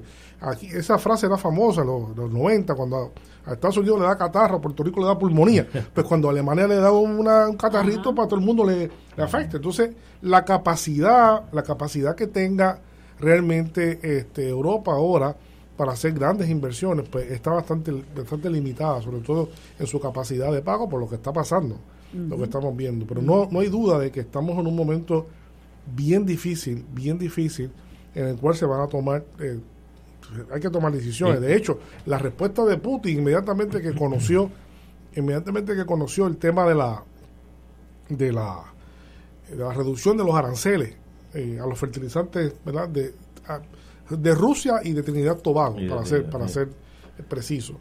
Eh, él dijo, hagan lo mismo con los, con los cereales, ¿verdad? porque tienen problemas con los cereales. Si le bajan los impuestos a los cereales, pues se acaba el problema. Así que obviamente eso le conviene a Putin, porque Claro. él lo que está buscando es desmantelar las sanciones poco a poco, ¿no? Claro. Así que, pero vamos en esa, en ese camino, vamos en ese camino, las sanciones comienzan a tambalearse, la, la, la turbina, la famosa turbina del Nord Stream 1 que llegó, fue una violación, básicamente una violación a los términos, a los propios términos de la, de la, de las sanciones. Por tanto, pues, eh, comienza poco a poco a darse vacilaciones importantes en la aplicación de las sanciones eh, para conveniencia de los propios europeos. Y, y yo pensaba cuando mencionaban a Venezuela que incluso en los momentos más difíciles eh, de, de la presidencia de Hugo Chávez, Ajá. en unos inviernos crudos que tuvo Estados Unidos, recuerdo que Chávez, aún con las disidencias y el enfrentamiento de Estados Unidos, Apuntó. envió petróleo gratuito para las comunidades y las poblaciones marginadas y pobres de Estados Unidos para poder aportar a la calefacción eh, en esa época de invierno. Eh, Así que era eh, ha sido un productor de petróleo extraordinario eh, y Pero yo, yo me pregunto, si yo, si yo fuera el ministro de Economía de Venezuela, yo no puedo traer la maquinaria más moderna del mundo, debe ser sueca, alemana, para extraer petróleo del lago Maracaibo y decirle, señores, yo le voy a pagar con el petróleo que voy a sacar de aquí mismo. Así que la, la fuente, de, la fuente de pago Sí. está garantizada. Sí, Es sí. más, ustedes eh, instalen ustedes la cosa y el- los primeros petróleos son para pagarle a ustedes. Sí. Porque Claro. Venezuela está en el piso en torno a producción. Eh, sí, yo, yo creo que eh, Maduro no descarta nada. No descarta nada. El tema es que las relaciones entre Europa, en la Unión Europea y Venezuela también se deterioraron mucho. Sí, sí, sí. sí. este, muy, muy fuertemente, ¿verdad? Entonces, pues tendrían que tragarse cosas que dijeron en un momento para ahora hacerlo. Con los anglosajones no hay problema porque los anglosajones son por naturaleza pragmáticos, ¿verdad? Prácticos, A sí, les sí. importa un bledo decir una cosa hoy y mañana decir otra, ¿no? Sí, no, no, lo que dijimos ayer fue ayer y hoy es otra cosa. Pero para los Así es, europeos, así para es. los europeos es otra, es otra realidad, ¿no? Así que les cuesta mucho, parece que, que, que hacer, no les quedará otra que hacerlo, no les quedará otra. Van a tener que invertir, van a tener que invertir en ese, ese mundo, igual que en Irán y en otras alternativas para poder eh, ayudarse. Pero Europa se encuentra en una situación muy difícil. De hecho, eh, parte de los temas del temario es el, el asunto de los alemanes. Hoy vamos a hablar de Alemania y, y el, el tubo, el tubo de gas. El- el- el- Nord. los funcionarios verdad competentes en esos ámbitos alemanes hoy admitieron públicamente que no cuentan con los abastos suficientes, con las reservas de gas natural para el invierno. Eso. Y se espera que el invierno sea tan crudo como el verano. ¿verdad? Así que este es muy, muy duro lo que implica eso, porque eh, no estamos hablando únicamente de que es gas natural para calentar a las personas en sus hogares. Estamos hablando de que es gas natural que mueve la economía alemana. Sí, sí, Muchos elementos industriales, turbinas, etcétera, etcétera. muchos elementos industriales alemanes dependen de la energía, ¿verdad? Y si a eso le, le ponemos que Alemania está siendo víctima de sus propias decisiones. Alemania, número uno, hace años que decidió que en el 2019, del 2021, iba a, a pagar la mitad de las eh, centrales nucleares en el país. Y de las seis que tiene, de las seis que tiene, apagaron dos, tres, perdón, tres la- Ya están están apagadas. apagadas, sí. O sea, Alemania redujo su, su estamos hablando del quinto sexto país de producción de energía eléctrica con, con energía nuclear. Correcto. O sea, no es poca cosa. O sea, Alemania apagó sus eh, tres centrales y redujo a la mitad la producción de energía eléctrica con energía nuclear. Alemania este año también dejó de usar las plantas de electricidad con carbón en el asunto del cambio climático, que Alemania es líder de eso, eh, para producir menos gases de invernadero y para eh, eh, avanzar en este en esta palabra nueva que se usa mucho ahora en el argot de Naciones Unidas, descarbonizar la economía, ¿verdad? Descarbonizar, que lo que quiere decir no es quitar el carbón, sino es eliminar todos los combustibles fósiles o reducir el impacto de los, de los combustibles fósiles en la producción de energía eléctrica. Así que eh, ese objetivo tan importante, viéndolo al 2050 y el cambio climático, se ha ido por la borda por la guerra de Ucrania. ¿no? Así que eh, eh, todos estos eh, asuntos han incidido en que Alemania esté ahora muy frágil en su producción de energía y eh, pues la verdad es que eh, eh, está ahí el gas ruso y ha sido desde hace eh, eh, 45 años el elemento más disponible al mejor precio y más confiable que han tenido los alemanes para producir energía. De eso no cabe duda. Eh, así que va a pasar ahora, pues no se sabe bien. Hay grandes rumores, hay grandes rumores, no confirmados por Moscú, no confirmados por Moscú, pero hay grandes rumores de que ahora mismo hay una pausa de 15 días, creo que es, de reparación, de, de mantenimiento del Nord Stream 1, que es el que sigue funcionando. El otro nunca ha funcionado, el segundo, ¿no? Ese lleva al 40% de la, del gas a Alemania, más o menos 35%, ha bajado un poco, a 35% creo que fue el último dato que, que vi. Entonces eso, eso es lo que, lo que estamos eh, esperando es que, que, o lo que esperan los alemanes, es que Rusia después del mantenimiento no vuelva a bombear gas desde Rusia hacia Alemania como una eh, postura, una decisión de los propios rusos. Si tú me vas a dejar de, de comprar gas en 7 o 8 meses, yo te voy a decir que desde ahora te voy a dejar de vender. Y tú resuélvetelo como tú puedas. Así que ellos toman una decisión por el lado del, del consumo y los rusos, ¿verdad? Se dice que van a tomar una decisión del lado de, de la producción. Y eso es un choque de trenes. Eso es un choque de trenes en el peor momento. Y Rusia ya no vacila en ocultar que está utilizando sus hidrocarburos para como arma de, de guerra, como arma de negociación. Claro. Tú me pones sanciones, pues yo también te voy a sancionar. Todavía más complicado el panorama. Una de las grandes sorpresas que, que saca a la superficie el evento Ucrania-Rusia, que, que- que es otro asunto, pero lo que eso propicia es que las personas del tercer mundo, en ese caso nosotros, el mundo entero, ha, po- ha podido ver la importancia que tiene Rusia como pro- proveedor de petróleo, de gas, de eh, fertilizantes, de materia, carbón, etc. Yo no sabía que Rusia tenía esa importancia. Es, es un, un factor en el mundo Y importantísimo. no desde ahora, desde la Unión Soviética, esta infraestructura de bombeo a través de gasoductos, que es una cosa increíble, compleja. Eh, hay cuatro grandes gasoductos que vienen de Rusia, por el sur, por, por, por Turquía, hay otro gasoducto que viene, ¿verdad?, que se ramifica en Ucrania, en Ucrania, hay otro gasoducto importante que se ramifica en Polonia, ¿verdad?, en Polonia, y finalmente hay otro gasoducto que son los, los gemelos Nord Stream 1 que van por el agua por el Báltico. Esa infraestructura no es de ahora, eso tiene 40 años. Eso se fue construyendo en el mundo soviético, vendiéndole gran cantidad a los alemanes y a los Pero no, europeos. ¿no? el mundo no estaba consciente de que No, de esa no, realidad. no, era no. calladito. No, no, no, porque ha ido aumentando. No, no, no. Lo que, lo que digo es que comenzó en aquella época. sí, pero pero en aquella época no, no era lo que no era, no Su era desarrollo esto. es hoy. Esto es, esto es básicamente después de la debacle de, de, de Yeltsin. Después de la de- debacle, de, de Yeltsin, uno de los elementos importantes de la gestión de Putin ha sido la nacionalización completa de la producción de los hidrocarburos. Se lo quitó a los oligarcas que compraron eso a precio de pescado bombado y han hecho, ¿verdad? Han creado empresas estatales. El modelo ha sido con empresas estatales como Gazprom, ¿verdad? Este, y otras empresas subsidiarias eh, importantes que son las que se mantienen. Pero la gente cree que es únicamente que, que Rusia produce, produce el gas y se lo vende crudo. No es así. Tampoco es así. Es todavía. ah, eh, eh, Rusia se ha convertido realmente en un, en un país muy importante en el suministro de, de productos elaborados a partir del petróleo Sí, sí, sí. eh, derivados. De hecho, acaba de haber un convenio grandísimo de Bolsonaro que ahora le va a comprar diésel a Rusia, baratísimo. Diésel que se fabrica en Rusia. Rusia fabrica diésel, Rusia fabrica un montón de otros elementos, queroseno y otros elementos de la- refinados, productos refinados del petróleo que se venden muy bien en el mundo y que el mundo depende de ellos.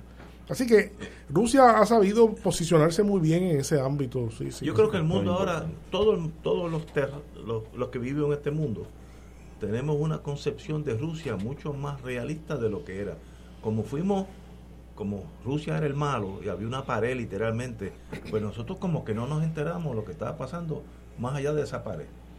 Ahora mismo vemos a Rusia como una nación económicamente tan importante como Estados Unidos en exportaciones, etcétera, un factor importantísimo. Pero es que fue y eso es nuevo para yo no sabía que eso era de- de- Eso estaba ahí, eh, pero estaba nadie, ahí, nadie, nadie lo veía, nadie Porque lo fue veía. producto del aislamiento Sí, que se tenía de lo que era la Unión Soviética, lo que era Rusia, lo que era el comunismo. Eran los malos, eran los y malos. tú no investigabas ni estudiabas ni analizabas lo que era su economía y su desarrollo y sus fuentes, ¿verdad? Otro factor Todo para Ucrania. Cuando vino el, el- el- cuando vino, sí, Ucrania es la que saca Destapó, todo pues. destapó todo eso. Cuando vino el boi- boicot de los Estados Unidos a Rusia, la Boeing protestó porque Rusia tenía 350 aviones jet eh, alquilados a la Boeing. alquilados. 300, es una Los tiene- aviación. los tiene todavía.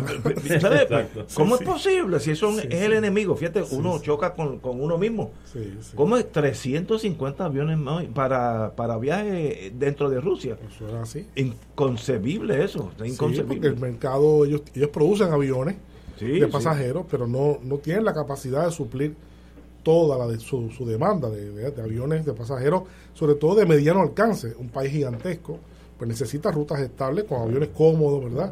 Que no pueden suplir, no los pueden fabricar todos ellos, así que tienen que comprarse. Igual China, que acaba de tener un, contrat, un contratazo que acaba de hacer con, con ¿Con la Boeing?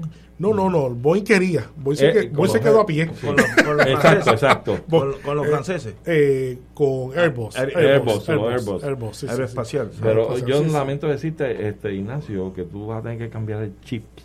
Porque No, no. ya el mundo no es igual que No. antes. ¿Sabes? No El son mundo los buenos está los cambiando malos. aceleradamente. Ave María. No, no, eso es, eso es. Y lo de Ucrania saca la superficie el crecimiento que ha tenido Rusia en los últimos 50 años. A una potencia económica. Fíjate que Alemania, que no llegó a Moscú porque, porque el invierno lo cogió. eh, Alemania dice: Yo necesito el gas de ustedes para este, para este invierno, no, no de aquí a 50 años, ahora. Eh, eh, Increíble. No hay, hay varias personas, varios intelectuales que, que han escrito sobre esto y han, han señalado lo peligroso que es el fenómeno de la humillación hacia un país. ¿verdad? No hay duda de que en la Primera Guerra Mundial se sometió a los alemanes eh, a una humillación de se, se excedieron. Sí, sí. Entonces eso llevó A la- la- aniquilamiento del alma alemana y entonces a la búsqueda desesperada por volver a, a la nostalgia de, de- de Antigua y llevó a Alemania y no son pocos los que dicen que el fenómeno del nazismo está anclado realmente en esa Sí, sí. humillación. ¿no? Estoy de acuerdo. El nacionalismo se, se alimenta con esas humillaciones y tenemos que volver a ser lo que fuimos, ¿no?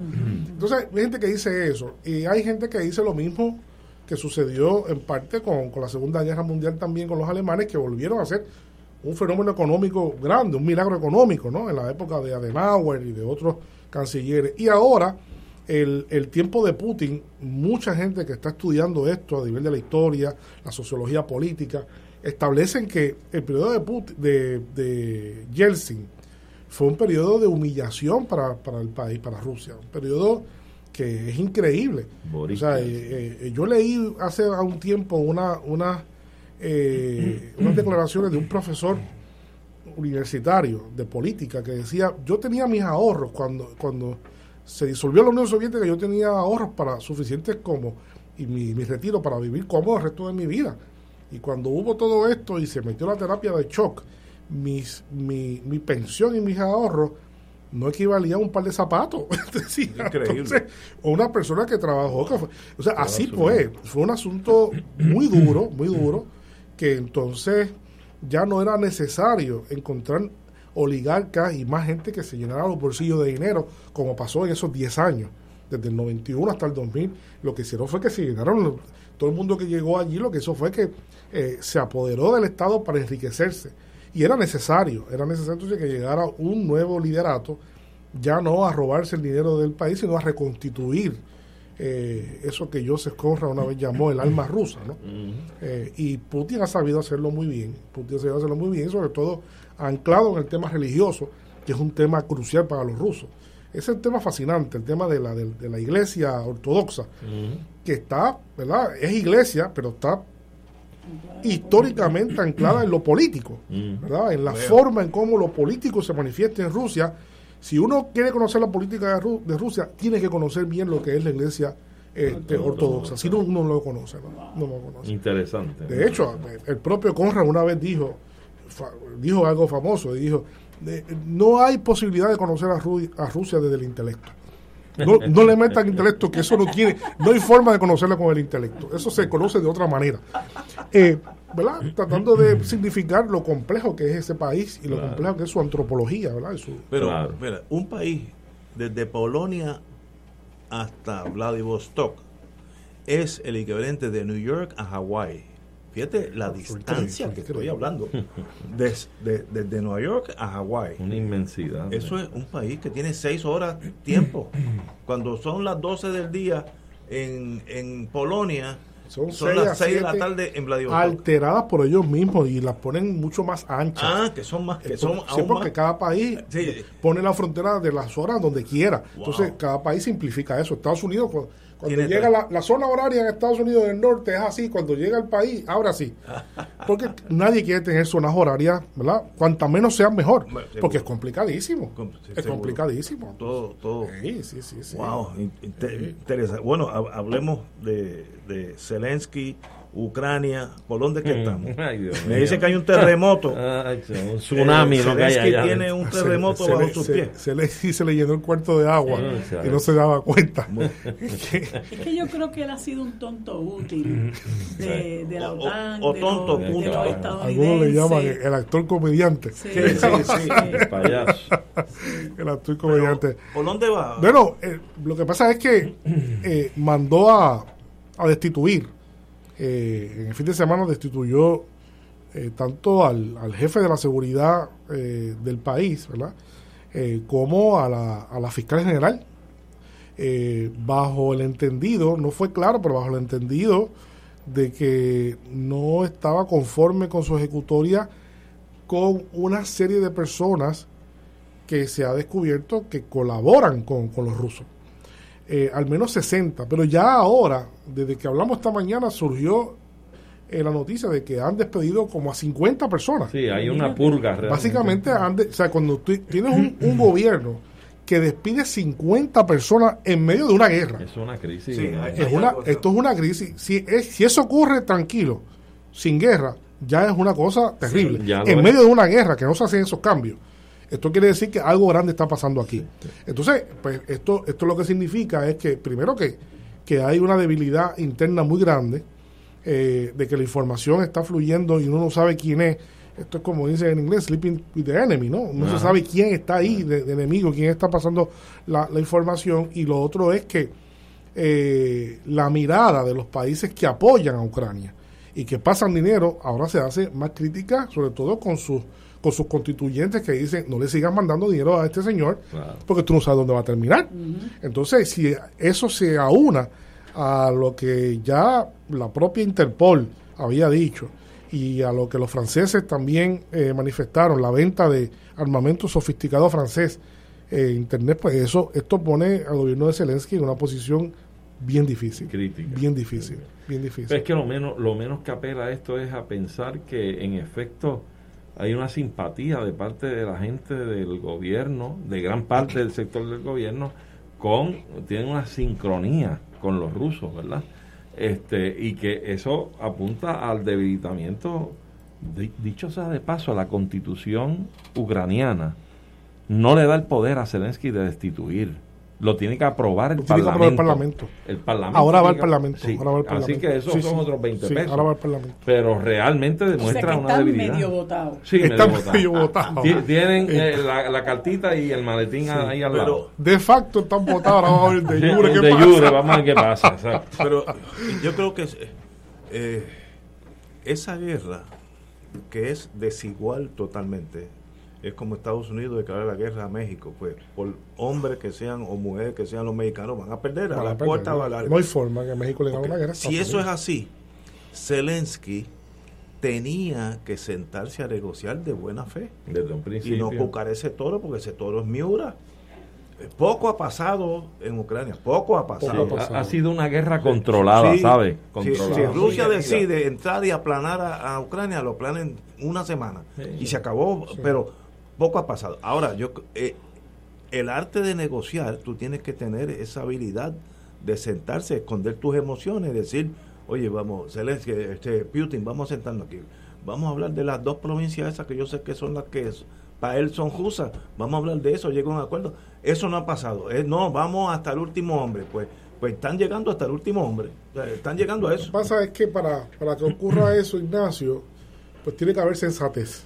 Sí, Y la sensatez es lo que ha faltado aquí Sí. desde el primer día. el Aquí ha habido día. otros criterios. Sí.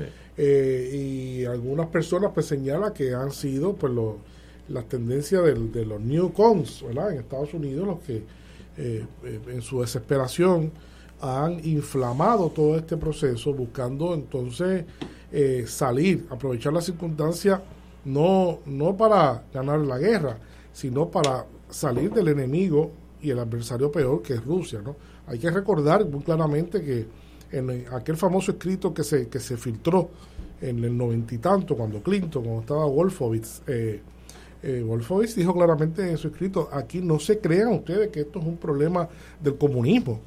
Eh, el comunismo desapareció en la Unión Soviética, pero es que, la- es que Rusia es muy grande y sigue siendo un adversario en sí mismo. No importa que sea comunista, no sea importa que sea cooperativista, no importa que sea Rusia. De hecho, eh, en el propio pensamiento de Wolfowitz, eh, la idea es dividir a Rusia en cuatro, cuatro países diferentes. Cuatro países diferentes. Porque mientras se mantenga tan grande, con tantos abastos y un país de esa magnitud, siempre potencialmente es un país adversario, ¿no? Este, grave. Y ahí lo que está es eso, involucrado. Es muy delicado eso en términos de lo que es la doctrina de seguridad nacional de los Estados Unidos eh, y cómo se ha ido manifestando todo esto a través, a través de- de- del tiempo, ¿no? Esto no comenzó, se dice, y ciertamente lo, eh, fue importante el tema de la expansión de la OTAN, pero si vemos no solamente eso, sino desde Clinton para acá, cada presidente de Estados Unidos ha hecho su, su propia manifestación del problema, ¿no? Y ha ido abonando a que, a que vaya escalando la situación este, con distintas manifestaciones de- del problema con, Rusia, eh, contrario a lo que dicen los propios grandes expertos, como, ¿verdad? Volvemos a, a pensar en, en, en- en Kissinger, ¿verdad? Y otros expertos que han dicho, mira, lo que tiene es que buscar lo que hay que vo- volver a enarbolar lo que se conoció en un momento dado en la Guerra Fría como la coexistencia pacífica. La coexistencia pacífica. Estos adversarios, China, estos adversarios Rusia, pero de esa manera confrontativa no es que se van a solucionar los problemas. Tiene que admitir que existen y que tenemos que vivir en paz, ¿verdad? Este, y que tenemos que armonizar ciertas diferencias y cooperar y colaborar en algunos aspectos. De hecho, de hecho, es interesante, yo esta mañana lo hablamos con Marilu, pero este, no, tampoco se cubrió mucho, pero en medio de toda esta situación que hay entre Rusia y Estados Unidos, uno jamás se hubiese imaginado que se sentaron la semana pasada a negociar un, un acuerdo entre la NASA y Roscosmos. sí, el de Oye, arriba. Acaban de firmar un acuerdo, un acuerdo multianual Para el espacio. Entonces, en la tierra, en la tierra nos estamos tirando tiros, nos estamos al borde de la guerra mundial y en, el espacio estamos colaborando tranquilamente. Vamos de la ¿verdad? mano para- Vamos de la mano para el espacio a colaborar este NASA y, y Rosco- Roscosmos. ¿verdad? Eso es increíble y es extremadamente contradictorio. Pero por otra parte, pues también nos dice, bueno, que si se sentaron a colaborar pues, para esto, esperanza. da, da de que pues, la gente se entienda Es que- hablando. es ¿no? que los Este, intereses jalan más que la política a la larga. Oh, no, no, eso es lo que Ah, prima. Eso, eso, a la Eh, larga. Mucha eso gente jala más. todavía no entiende eso. Sí. Ese es el kit de la geopolítica. Es que la gente no entiende que son algunos valores eh, que son importantes. Sí, no, sí. no- no es que pero son los intereses. Pero los intereses Por ejemplo, son esenciales. Estamos en julio. Para septiembre, octubre, el problema de Alemania del frío se va a recrudecer, Oh. que lo están diciendo ya, que no tengo suficiente para correr el país. No es para darme calor nada más, correr país. Pues, pues eso es un problema que Alemania, por más que piense de Deutschland über alles y somos los líderes del mundo, a la larga necesitas sentarte con Rusia. A la, a la larga o a la corta, no, no. Es indebatible eso. No queda otra. Y eso del- de los satélites allá unidos, este, me imagino que llevarán, uno llevará una botella de bourbon y otro, y, y otro vodka, por aquello de entendernos. Vamos a una pausa. Fuego Cruzado está contigo en todo Puerto Rico. Los rotarios se preguntan antes de actuar, ¿es la verdad? ¿Es equitativo para todos los interesados? ¿Creará buena voluntad y mejores amistades? ¿Será beneficioso para todos los interesados? Mensaje del Club Rotario de Río Piedras.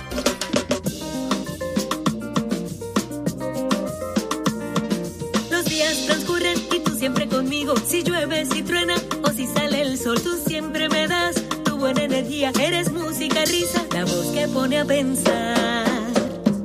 Así es la radio de mi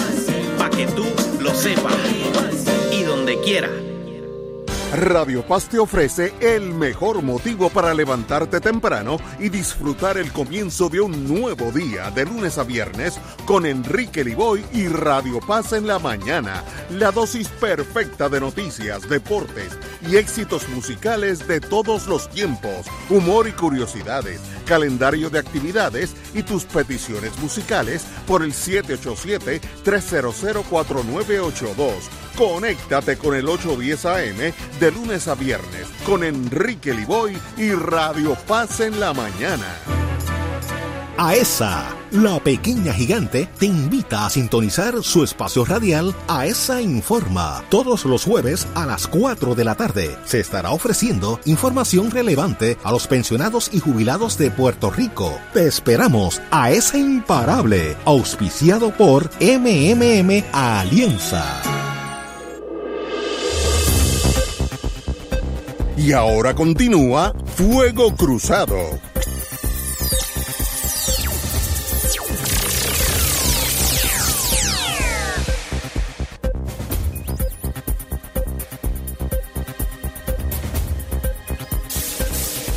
Regresamos amigos, vamos a Nicaragua. Todos sabemos que Nicaragua celebra aniversario número 43 del derrocamiento del dictador Anastasio Somoza, bastante, bueno, ba- bastante malo que fue. Y la victoria de la revolución sandinista. Así que estamos celebrando, podemos hablar un poquito de Nicaragua, no un país de una pobreza también significativa, no, no ha habido grandes cambios a ese, esa realidad de pobreza. Eso merece alguna culpa los dirigentes desde entonces o es algo de afuera? ¿Por dónde vamos? Severino. Sí, hoy es un día ¿verdad? Eh, festivo en Nicaragua, muy simbólico, el aniversario número 43 eh, del triunfo de la revolución sandinista, eh, que ha pasado, pues obviamente, mucho tiempo y que ha pasado por transformaciones. En aquel momento, un grupo de guerrilleros y comandantes pues toman el poder y sacan a Somoza.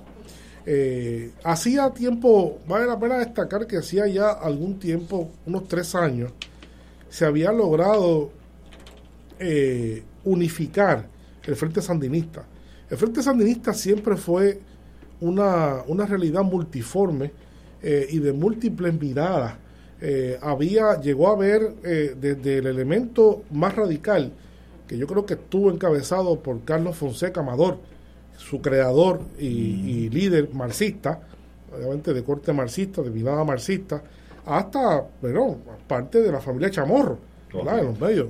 Así que eh, lograr aglutinar, como, como se define un frente, a un abanico del espectro social, socioeconómico, político de Nicaragua, ¿no? Obviamente, yo creo que, y me han dicho algunas personas que cuando se comenzó a olfatear la posibilidad de la victoria, aglutinó al frente, aglutinó al frente. Pero el frente siempre estuvo, eh, como decimos aquí en Puerto Rico, pegado con chicle. Eh, fue una unidad muy frágil, que eh, después que, llegan al, al poder, se visualizaba en tendencias distintas. Había gente que eran muy simpatizantes de la Revolución Cubana, había gente que eran más simpatizantes de los suecos, ¿verdad? De la socialdemocracia, gente que veía la cosa distinta. Eh, y ahí explota la- el tema de la, de la, de la guerra, ¿no? La, la guerra que fomenta Estados Unidos internamente, la guerra Contra. civil, la, la, la contra, eh, que básicamente agotó ese, ese movimiento, agotó ese triunfo y lo hizo muy amargo y lo, y lo hizo muy eh, incapaz de poder implementar eh, las aspiraciones que en su programa político pues tenían. ¿no? Y eso pues finalmente yo creo que llevó a lo que sucedió luego, que fue la derrota del Frente Sandinista en aquellas elecciones, ¿verdad? De 1990. Exacto. Así del 79 al 90 fue que, eh, ¿verdad? Eh, eh, fue una noche, esa noche yo recuerdo eh, de lo que sucedió en ese momento, eh, y fue una noche muy larga, porque había no pocas personas que pensaban que los sandinistas no iban a entregar el poder. Una vez enfrentados a la derrota, los Cierto. sandinistas no iban a enfrentar el poder, sino que iban a las armas a establecer un régimen entonces este, de permanencia de la revolución obviamente desconociendo el resultado de la elección. Pero obviamente eh, el presidente de la República en aquel momento, Ortega, sorprendió al mundo entero, sorprendió al mundo entero cuando finalmente en una conferencia de prensa tarde en la noche ah, reconoció la derrota y entregaron el poder, entregaron el poder. Y desde ese momento, pues, el Frente Sandinista ha pasado por distintas por distintos este, cambios, por distintas luchas internas, ¿no? Ha habido distintas variantes del sandinismo, lo que se conoce como renovación sandinista eh, y otros elementos. Eh, todos esos elementos que yo describí como que se fueron pegando en un momento dado, se fueron cada cual Desligando. desligando Mm. y dejaron, básicamente dejaron a Ortega solo, ¿no? Dicen, no, esto no tiene futuro. Y no eran pocos los que pensaban que eh, jamás iba a volver a ganar las elecciones. Y entonces Ortega en el 2007 sorprende y gana las elecciones no- nuevamente, ¿no? Eh, no exenta de controversia, no exento de, de luchas, siguen, han seguido las luchas de esos sectores eh, eh, desafectos del Frente Sandinista original, eh, que opinan, que yo creo que con razón, que ya de, de Frente Sandinista lo que queda es el nombre, ¿no?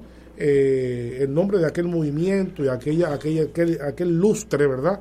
Revolucionario, ya no es un movimiento revolucionario, es un movimiento más institucionalizado, sigue siendo, yo creo que progresista, obviamente. Más recientemente, pues sabemos que eh, toda esta, eh, después que gana Ortega en la segunda regreso, pues hubo como una luna de miel muy interesante porque se prolongó por un tiempo con los poderes de la Iglesia Católica, ¿verdad? Muy, muy bien.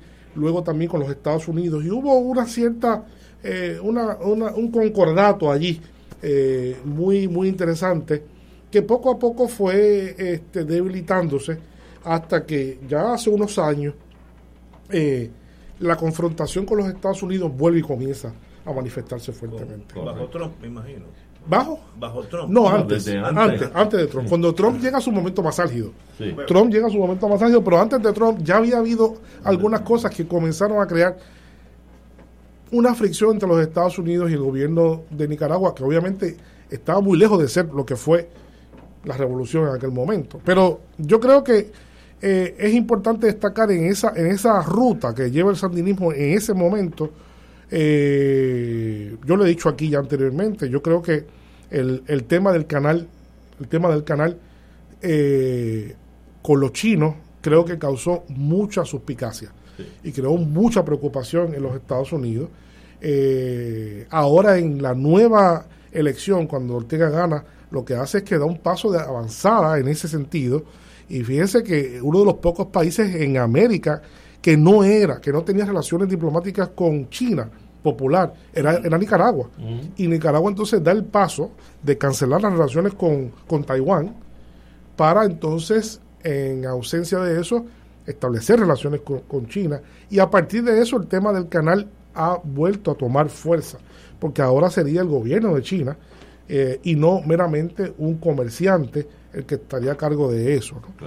Evidentemente, yo lo he dicho varias veces, en algún momento va a tener que construirse una segunda vía, eh, porque el canal de Panamá está es un tapón, Sí, sí. O sea, no, no tiene capacidad de futuro, a pesar de, de la, de la ampliación. Así que eh, Pero abonando a eso, Carlos, eh, creo que a raíz de la guerra entre Rusia y Ucrania, también el gobierno de Nicaragua toma la decisión de hacer una invitación al gobierno de Rusia para que establezca un tipo de bases allí, que haya una presencia militar so- eh, no- eh, de. Rusia en Nicaragua, que es otro otro alfilercito puesto en el muñeco, ¿verdad? Este, así es que no tiene, no tan solo tiene a los chinos como socios comerciales y regentes probablemente de ese canal, sino que Rusia también está allí Sí, presente. Sí, Rusia está totalmente presente eh, y eso que tú dices es correcto, pero antes de eso, eh, lo que más comenzó también, otro elemento de gran fricción fue que Nicaragua eh, permitió a Rusia establecer una base Correcto. del sistema de posicionamiento global ruso que se llama GLONASS. Eh, aquí se llama GPS, ¿verdad? lo conocemos. GPS es el nombre del, del sistema americano. El nombre del sistema ruso es, es GLONASS y allí hay una base satelital. Todos sabemos que eso se usa para, para localizar este eh, este a Uber y verdad y esas cosas pero además Ignacio se ríe porque Ignacio sabe Exacto. que apar- aparte de Uber aparte de Uber esas cosas también localizan otras cosas más Claro. ¿verdad? así que así que eso eso causó mucha mucha molestia mucha molestia y este Ortega ha sido pues un entusiasta muy fuerte crecientemente aliado de Rusia sobre todo en la guerra de Ucrania Así que, este, contestando la pregunta de Ignacio, sí, a partir de Trump se complicó mucho porque Trump destinó una cantidad de dinero, presupuestó un dinero específicamente para desestabilizar a, a Nicaragua, ¿no? A través de la National Endowment for Democracy, ¿verdad? Se están apoyando proyectos y eso, hay quienes, ¿verdad? Dicen que eh, parte de esa oposición, uno sabe, parte de la oposición que hay en Nicaragua, que hay una lucha de poder, obviamente una lucha de poder con distintas visiones de gente, ¿verdad?, que está interesada en cambiar el gobierno o darle otra mirada al sandinismo, pero también hay gente pues que parece que también están en este asunto. Y Nicaragua aprobó una ley de, de agente extranjero, ¿no? De agente extranjero, ustedes saben que la ley de agente extranjero lo que dice es que si hay dinero que llega del extranjero, usted tiene que decir en qué lo usa trimestralmente y, y para y para qué, a quién le da dinero, a quién, a quién financia. Así que la situación en Nicaragua en este 43 aniversario, complicadísima, eh, una lucha de poder al interior de- del país, eh, entre sectores diversos, eh, como también, pues no hay duda de que el, el objetivo de Estados Unidos es derrocar el gobierno. O sea, no Claro. hay duda. En Nicaragua yo estaba buscando eso. Nicaragua ha sido el país más invadido por, por Estados Unidos en toda América Latina. Nicaragua ha sido invadido seis veces por Estados Unidos. Por Estados Unidos, el país No. más invadido. O sea, y, y en estas cosas no hay secretos. Estas cosas es claro. Es el tema geoestratégico de Nicaragua el que siempre ha sido su talón de, de- de De Aquiles. ¿no? Muy atractivo. Si, si, si Nicaragua se mueve y eventualmente lo hará para tener ese canal que va a ser mucho más práctico que el panameño porque no, no es elevado, es a, a nivel de A mar. nivel mar, sí. Así que eso es como un como el estrecho ahí de, de- de Suez. Los barcos llegan y, si- y salen por el otro lado sin, sin las esclusas panameñas. Pero eso le añade un valor estratégico a Nicaragua, que Estados Unidos va a velar ese pollito para que no se vaya a- a- con otra gallina, ¿no? Porque eh, se torna bien importante. Sí, Este, sí, y, y los intereses de las naciones hacen muchas hacen su política, No, ¿no? no, no, no, no va a ser sencillo. No va a ser sencillo que Estados Unidos renuncie a esa no, no. posibilidad. Claro, la economía de Estados Unidos no tiene el vigor ahora mismo para ese proyecto. La verdad es que no lo tiene. Ese es el vigor que necesita un proyecto de esa naturaleza, pues sí lo tiene China. China sí lo tiene China. Este, así que este, pues veremos a ver lo que ocurre, pero sí, Nicaragua hay que estar muy pendiente en este momento. Eh, no hay grandes noticias, pero sí sabemos que hay eh, elementos internos muy delicados eh, que pueden dar. Oye, nos quedan unos paso. minutos. Y Cuba, en los años nuestros de juventud, Cuba era parte del léxico de el mundo entero. Cuba estaba envuelto en todo, lo En tenía, todo. eh, ayudaba a Angola, Mozambique, eh, tenía soldados en Argelia, eh, ¿sabe? Era par- incursiones. Era una Cuba internacional. Eh, hoy en Cuba vive dentro de su frontera, calladito, sin, sin gloria ni paz. No, no, no, no sé cómo describir el contraste aquel de aquella Cuba revolucionaria a la Cuba de hoy. ¿Por dónde está? Bueno, es que Cuba estaba, de hecho, tengo, tengo una asignación que me diste de traerte los datos socioeconómicos de Cuba, lo voy a traer. ok, muy Sí, bien. Hacer un repaso de los datos socioeconómicos Sí, y compararlos con algunos otros países de América Latina, y eso lo vamos a hacer. Pero eh, ciertamente eh, Cuba en, en todo ese momento tenía un andamiaje internacional muy muy fuerte. sí. Cuba ta- estaba muy presente en África. Sí, Tu- sí. Cuba estuvo combatiendo, ayudando, ayudando en el proceso. eh, eh, Cuba fue uno de los países que más colaboró con el proceso de descolonización de muchos países de África. De Absolutamente. O sea, no solamente de Angola, ¿verdad? No solamente de Mozambique, sino también de Cabo Verde, de Guinea-Bissau, de Etiopía. Cuba estuvo en, bueno, no, la lista no la tengo clara ahora, pero estuvo en muchos, Muchos países, países. Este, colaborando con ese proceso, eso que llaman la Guerra Fría Africana, ¿no? Eh, que estaba también Rusia, la Unión Soviética, estaba también China, también todo, eh, todos esos países estaban allí en esos escenarios. Pero Cuba eh, también estaba muy presente en América Latina, ¿verdad? Eh, eh, con movimientos de liberación, con movimientos este, revolucionarios. Eh, ya eso no es así, ya eso no es así. Cuba pues ha limitado mucho todo ese elemento y entonces Cuba ha estado yo creo que después de estos procesos tan significativos de, de, de incrementar lo que es el efecto del bloqueo del periodo especial, eh, Cuba eh, ha mirado más a sus propios problemas, Ignacio, yo creo. Ha estado concentrada más en buscar salidas a sus propios problemas, encontrar una ruta de desarrollo económica eh, que obviamente el tema del bloqueo pues se lo ha impedido. Efectivamente, Cuba ha hecho todo lo que ha podido hacer en algún momento para poder hacer las reformas, aquellas famosas reformas del turismo, ¿no?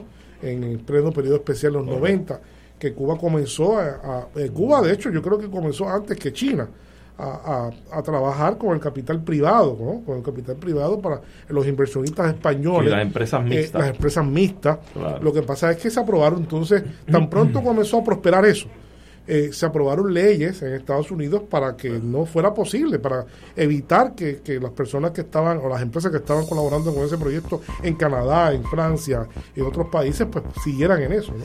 Así que este, Cuba quizás se pudo haber convertido en la China del Caribe, eh, con ese proceso de atraer a través de empresas mixtas a Cuba, pero eso no se logró. Así que yo, en, en resumen, lo que veo es que quizás estos últimos 30 años los cubanos se han concentrado mucho en su propia en sus propios problemas.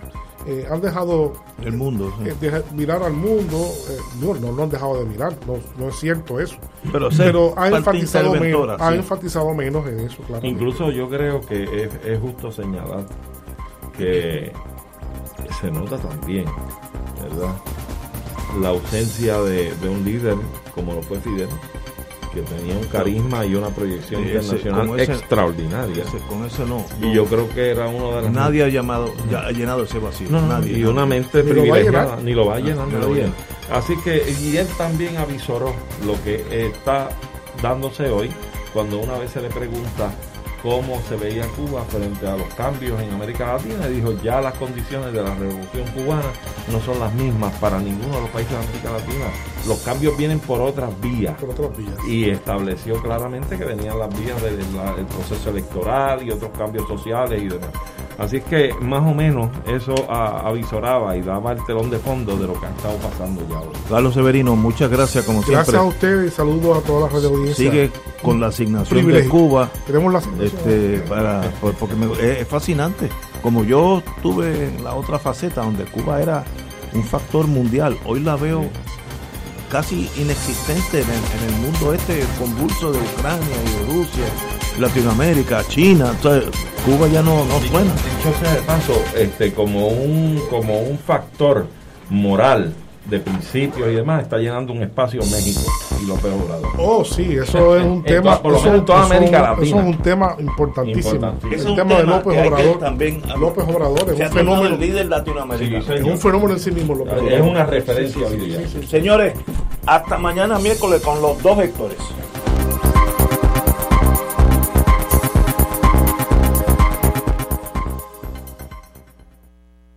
Esta emisora y sus anunciantes no se solidarizan necesariamente con las expresiones vertidas en el programa que acaban de escuchar.